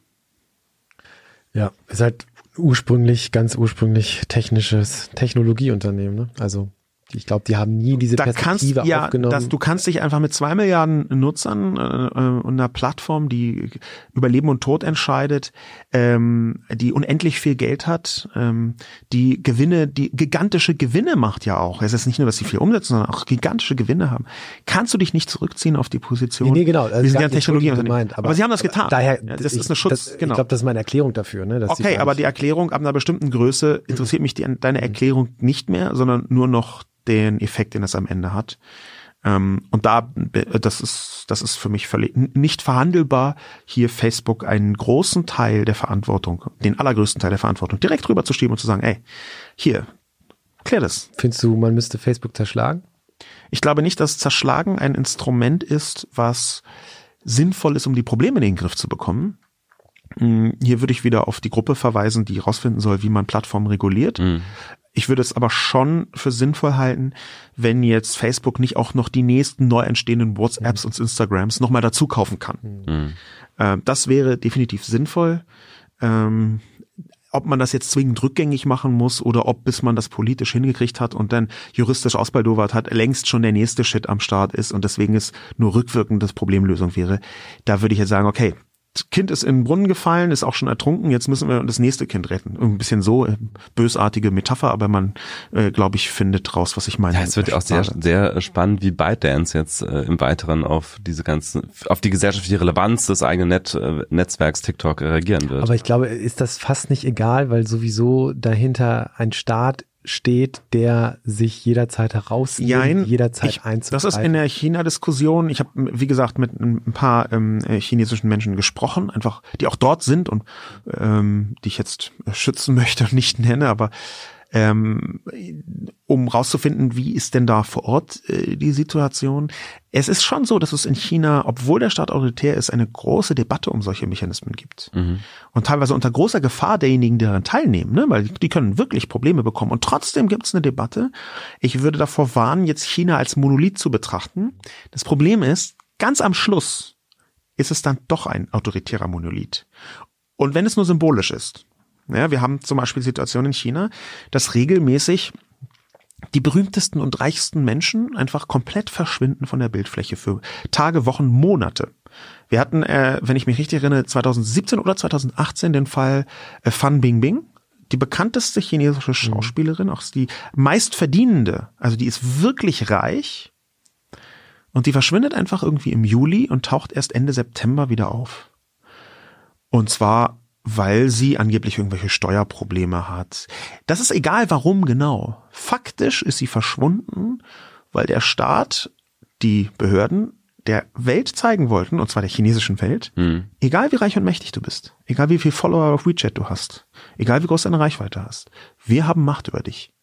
Und das heißt, in der Sekunde erübrigt sich eine Diskussion darüber, ob der CEO von ByteDance jetzt mhm. freier ist oder nicht. Mhm. Im Zweifel mhm werden da autoritärer Staat Gesetze, Regeln durchgesetzt um praktisch jeden Preis. Ja, also ich frage mich halt, Sie haben ja jetzt reagiert und geantwortet, ja, ich, ich weiß es gar nicht. Sie haben es eingeräumt. Genau. Sie haben es eingeräumt. Also die, diese richtig, Diskriminierung von ja. äh, Trans. Ja, ja, richtig. Ähm, und, und, und, und selbst wenn Sie das jetzt zum Teil vielleicht ein Stück weit ändern, ist es... Man erkennt ganz gut, dass es vorgeschoben ist. Ähm, in China gab es vor einigen Jahren auch äh, eine eine Art Internet-Razzia und da wurden vor allem schwule Inhalte einfach komplett aus der Öffentlichkeit getilgt oder weitgehend getilgt, weil das halt Homosexualität dann nicht als opportun äh, galt. Ähm, dahinter steht ein Gesellschaftsbild.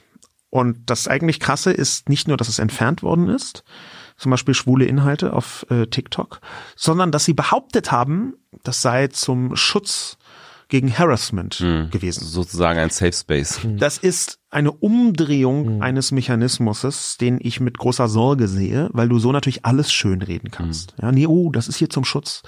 Das ist einfach, ja, tut mir leid, das, das mit Hongkong haben wir jetzt zensiert, aber es war gar keine Zensur, sondern wir wollten hier die Person, die über Hongkong schreibt, schützen, damit nicht die ganzen China-Trolle über diese Person herfallen. Äh, Und da merkt man sofort, wie verbogen diese Argumentation ist. Ist natürlich Bullshit. Wollen wir zum Ende kommen? Ja, ja, genau. Äh, die, die allerletzte Frage an dich. Ähm, wenn du nur einen einzigen Tweet hättest für dieses Jahr, in dem du einmal den Zustand der digitalen Sphäre zusammenfassen müsstest, ähm, mit, also 280 Zeichen haben wir jetzt aktuell, ne? Ähm, werden wir jetzt nicht nachzählen, aber versuch mal, dich auf 280 Zeichen zu begrenzen in, äh, auf der verbalen Ebene ähm, und diesen aktuellen Zustand ähm, der digitalen Sphäre zu beschreiben. Wie würdest du ihn beschreiben in diesem Tweet? Eine Fangfrage deswegen, die ich mit einer Fangantwort belegen werde, zunächst, bevor ich dann wahrheitsgemäß antworte. Ich würde natürlich einen Link schicken zu einer achteinhalbstündigen Live-Lesung auf Twitter gestreamt von meinem Buch, weil das ist mein Buch, ist exakt das. Die Antwort auf die Frage. Ähm, wenn ich wirklich nur 280 Zeichen hätte, wäre es aus meiner Sicht die Kollision von 21. Jahrhundert und 20. Jahrhundert, die sich gerade in der digitalen Welt vollzieht. Das ist die Brille, mit der ich auf die Welt schaue. Und diese Kollision wahrzunehmen, sie zu adressieren, zu zeigen, wo überall, die Regeln des 20. Jahrhunderts prallen aufs 21. Das, das würde ich in diesen Tweet mit hineinbringen. Das ist vielleicht das kurze Statement, was man Das jemand Sascha Lobo. fast In 140 Zeichen. Ich habe das Entlockt ja hat. nur in 140 Zeichen gesagt. Mit, es gibt eine Kollision aus 20. und 21. Jahrhundert. Dahinter verbergen sich die meisten Probleme. Das sind, glaube ich, sogar nur 120 Zeichen. Ja, sehr gut. Das war Sascha Lobo. Vielen Dank fürs Gespräch. Ja, vielen Dank. Danke auch. Tschüss. Tschüss. Ciao.